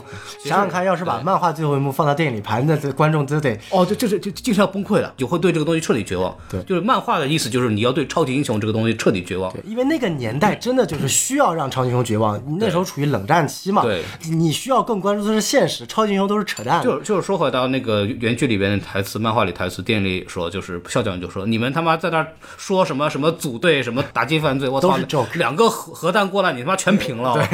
你他妈搞我搞毛！就就其实阿拉莫尔的这部作品的这个核心其实是有点像跟着笑匠的这个这个其思实路反去超走级的英。雄的，就觉得就你们这帮人他妈也没什么用，没什么前途的。但是扎克施耐德其实相对来说更主流、更温情一点。他希望一个有嗯对价值的人得到一个平反。从观众角度来说，我看这部作品可能就更满足一点，内心会更舒服一点。然后你再回去看原著的话，你会有一个新的对这个东西认知。所以就很多人会说啊，扎克施耐德改编的有问题，嗯，对吧？小宋那个时候上汽也是反复的说这个罗夏改编的有多么差，但实际上就是他从电影角度来说，他做了一个比较好的选择，是，就是嗯没错，就是说从一个原著迷来说，我觉得他改编的不好，但是如果从一个电影角度，我觉得他的改编是符合逻辑的。是相对成功的。对对对对对，就是说回到我们对扎导也好，对这部作品也好，其实都非常复杂。嗯，对，我们都希望这样的作品能够出现在这个电影市场上面，尤其是像华纳，真的愿意把钱扔到这个里面去。我希望更多像 BVS 和守望者的作品出现在超级英雄题材里面，是的，但是我同样也不希望这样的作品出现在一个主流的一个商业宇宙当中。就是你要两手抓嘛，既要保证它的商业性，也要对保证它的这个独立性。最怕的就是说，当漫威首先已经现在实现了商业性的时候，嗯他开始请名导，一旦开始过来拍原著独立作品，那 DC 的价值就真的被榨干到一一嗯呃干二就是净了漫。漫威的这个漫画的原著水平呢，相对来说， 哈，其实那。他要真想深刻也可以，嗯他也可以拍的是，但但我觉得就不不一定从漫画里边去找，就是我觉得扎导可能是可以适合去拍一部电视剧，说实话。就尤其像现在电视剧市场比较成熟，然后也、嗯呃大厂也愿意投资进电视剧的时候，我觉得扎导应该去做一部电视剧，嗯然后他可以有足够的篇幅去讲他想要的东西，包括电视剧的用户理论上是无限的，对，他可以无限的去分发给这个世界全世界都想看这部东西的这个这看个他观好众，像不大喜欢电视这种题材，就是我觉得 HBO Max 确实，它未来很很适合流媒体电影，对就是既符合了电影的这个媒介，对嗯在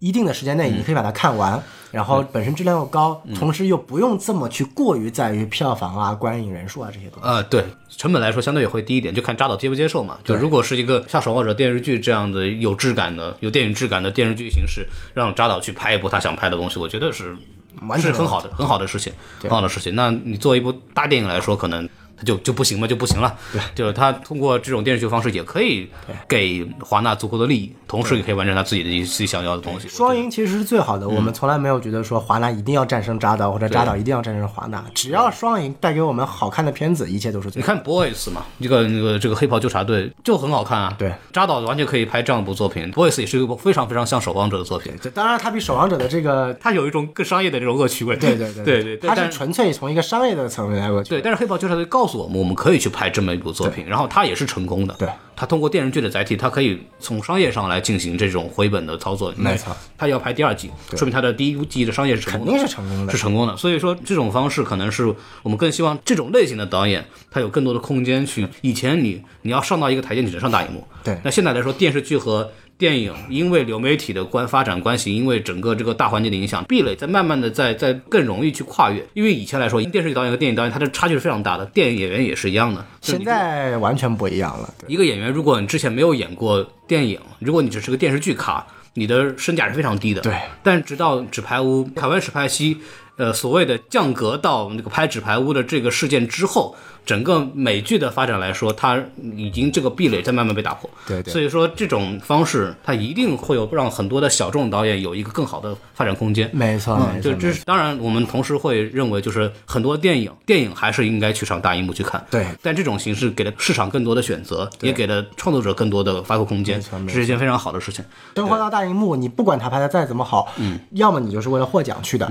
要么你就是为了去赚钱去的，嗯对啊，你没有存在第三种选择。那你既然你真的想拍想拍艺术性的一个作品，又不想考虑它的一个商业目的，那其实流媒体的作品可以一个很好的一个传送空间，对嗯你可以迅速你的资源扩散出去，让很多人看到，对没有所谓的一个电影的一个。没有窗口期，然后也没有门槛，然后就大家在家就可以看，是，而且就是你比如说像 M C U 的导演，他其实都不是很有自己的个人风格的，对嗯他只是在某一个层面，他哎，他比较有自己的一个独特的风格。对那漫威的 M C U 作品就很好，它本身有个非常好的一个呃整体设定，嗯然后他在每部电影当中把这个导演的某一些比较有趣的一些个人的风格加进去，嗯但又不影响他整体的一个大风格。对所以它就会出现说每部电影看起来都差不多，哎，但有些会玩一些比较有趣的，你比如说政治惊悚题材啊，你比如说科幻呀、魔幻呀、加入一些像詹姆斯·古恩他一些搞笑的东西、啊。对，詹姆斯·古恩算是非常算是算是一个异类了，对已经算算是一个异类了算是一个异类了。我还我一直觉得，就是漫威它的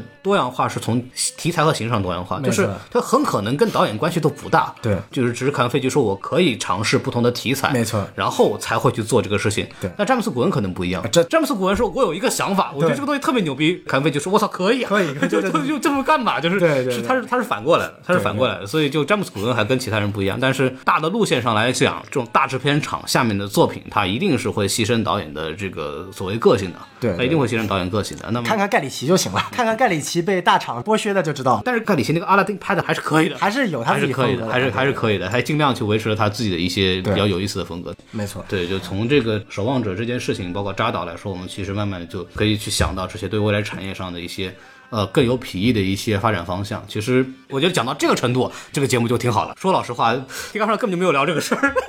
完全是我们自己撞出来。反正呃反正我觉得这期节目的结尾我非常满意啊。然后我们结尾就就见好就收，就放在这儿吧。非常感谢大家收听到现在啊，感谢大家一直的支持，然后也希望大家可以去购买我们之前的付费节目。没错对，就真的是一部啊，五块钱让你听三个小时啊，什么太值了太值了！我们下次的付费节目可能就不会那么长了啊，就不会那么长了。对，对呃，一个是我们会讲一些比较有意思的一种专题性的东西，没然错后我们会请到一些。在这个领域里比较有说服力的一些啊、呃人，有些没错比较有名的呃自媒体也好，有一些比较没有名的导演也好，我会请到他来过来去讲他自己比较擅长的一些东西给大家听。然后这个东西我们也是就是请人家这个有有名的人过来，我们得这个得意思意思，所以我把这个东西做成一些付费节目，是是给大家去听一下，然后多多购买，因为我们发现付费节目其实第一期大家也蛮支持我们，也有一些收入，但是我们希望我们如果能通过付费节目能够让我们这个电台得到一些比较好的收入的话，那么我能也能帮助我们更好的支持下去，因为没我们错自己做免费节目其实是没有什么没有什么太多收入的，对对，我还是希望大家去一如既往支持我们，然后关注我们的微信公众号 S M F M 二零六。 S M F M 这期节目我们依然会去做公众号的去导赏，所以说啊、希望大家去支持关注我们，然后这这个也是对我们来说也是一份收入嘛。好对对对，然后我们就说到这儿吧，跟大家好说的再，见，拜拜拜拜拜。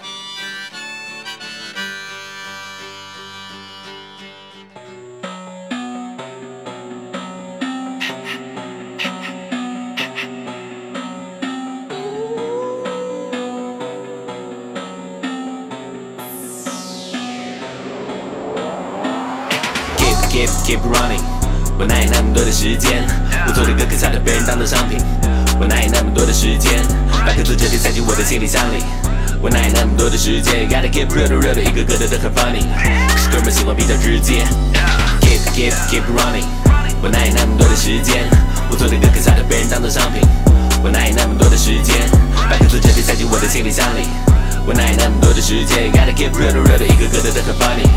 哥们儿喜欢比较直接。现在全场关灯，让我开始准备。射下三针，我飙到差点起飞。任何一场表演把观众打得粉碎，谁敢昂着头，那就敲烂你的脊椎。我的时间每天都要用来挤你，不够这点我就不会理。Yeah，这首歌从发布那天起，今后别再拿些三流垃圾跟我比。我的生活就像我的 flow 够秀，super 逗，管你什么牛鬼蛇神退后。我的手机不够用心，来就是九，各式各样牛酷酷手。后呃呃，轻松个屁。我的 business 提高我每天的注意力，我的心脏像是搭载流缸 V 十二的发动机，每天嗡嗡转着人民币，哥们像是飞在空中的大富翁，燃料不断补充，时刻准备射出一道光线。我是太狂的大股东，你哪有的带不动，根本比不上你的妖艳。我的天，这是我的脸，我的时间全部用来替他买保险。兰博基尼是我最喜欢的糕点，三十六的姑娘麻烦屁股再举高点，那些 fake rapper 赶紧往后退，乏，这个圈子资源已经慢慢开始匮乏。当穿破不再地要披上盔甲，你把这些没有种的还不赶紧跪下？这场球赛会没有中场休息的看，我的球衣上沾满对手油腻的汗，所有球迷们今晚绝对不留遗憾。我的助攻会让光光献出全场最精彩的灌篮。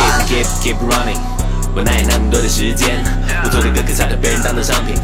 我哪有那么多的时间？把歌词彻底塞进我的行李箱里。我哪有那么多的时间？Gotta keep real 的 real 的，一个个的都很 funny。哥们喜欢比较直接。Keep keep keep running，我哪有那么多的时间？我做的歌可差点被人当成商品。我哪有那么多的时间？把歌词彻底塞进我的行李箱里。我哪有那么多的时间？Gotta keep real 的 real 的，一个个的都很 funny。哥们喜欢比较直接，哥们喜欢直接的方式，直接的来，不喜欢圈子勾选的找之间的牌。有些人为了利却拿着心抵债，自堆了像个没灵魂的乞丐。渴望的真理，嘴里像火炼的真经。你听听自己内心里的声音，会不会在意我的歌多少人真的听？但我不想多少年后无人问津，直到在漆黑的夜里，依偎着夜曲在 neighborhood 里喷涂鸦。你发现黑人玩的风格真浮夸，像是等着你去征服它。极度自负的往往自尊心差，听不来你说的真心话。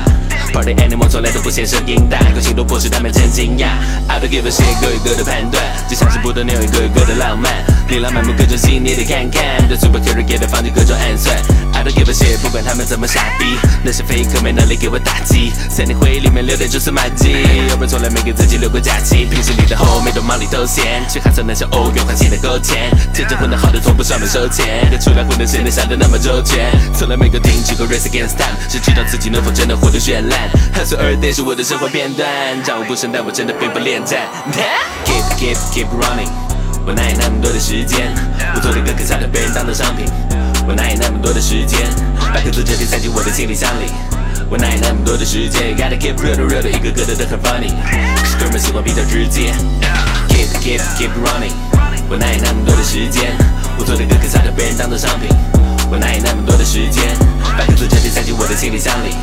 我哪有那么多的时间？Gotta keep real 的 real 的，一个个的都很 funny。哥们喜欢比较。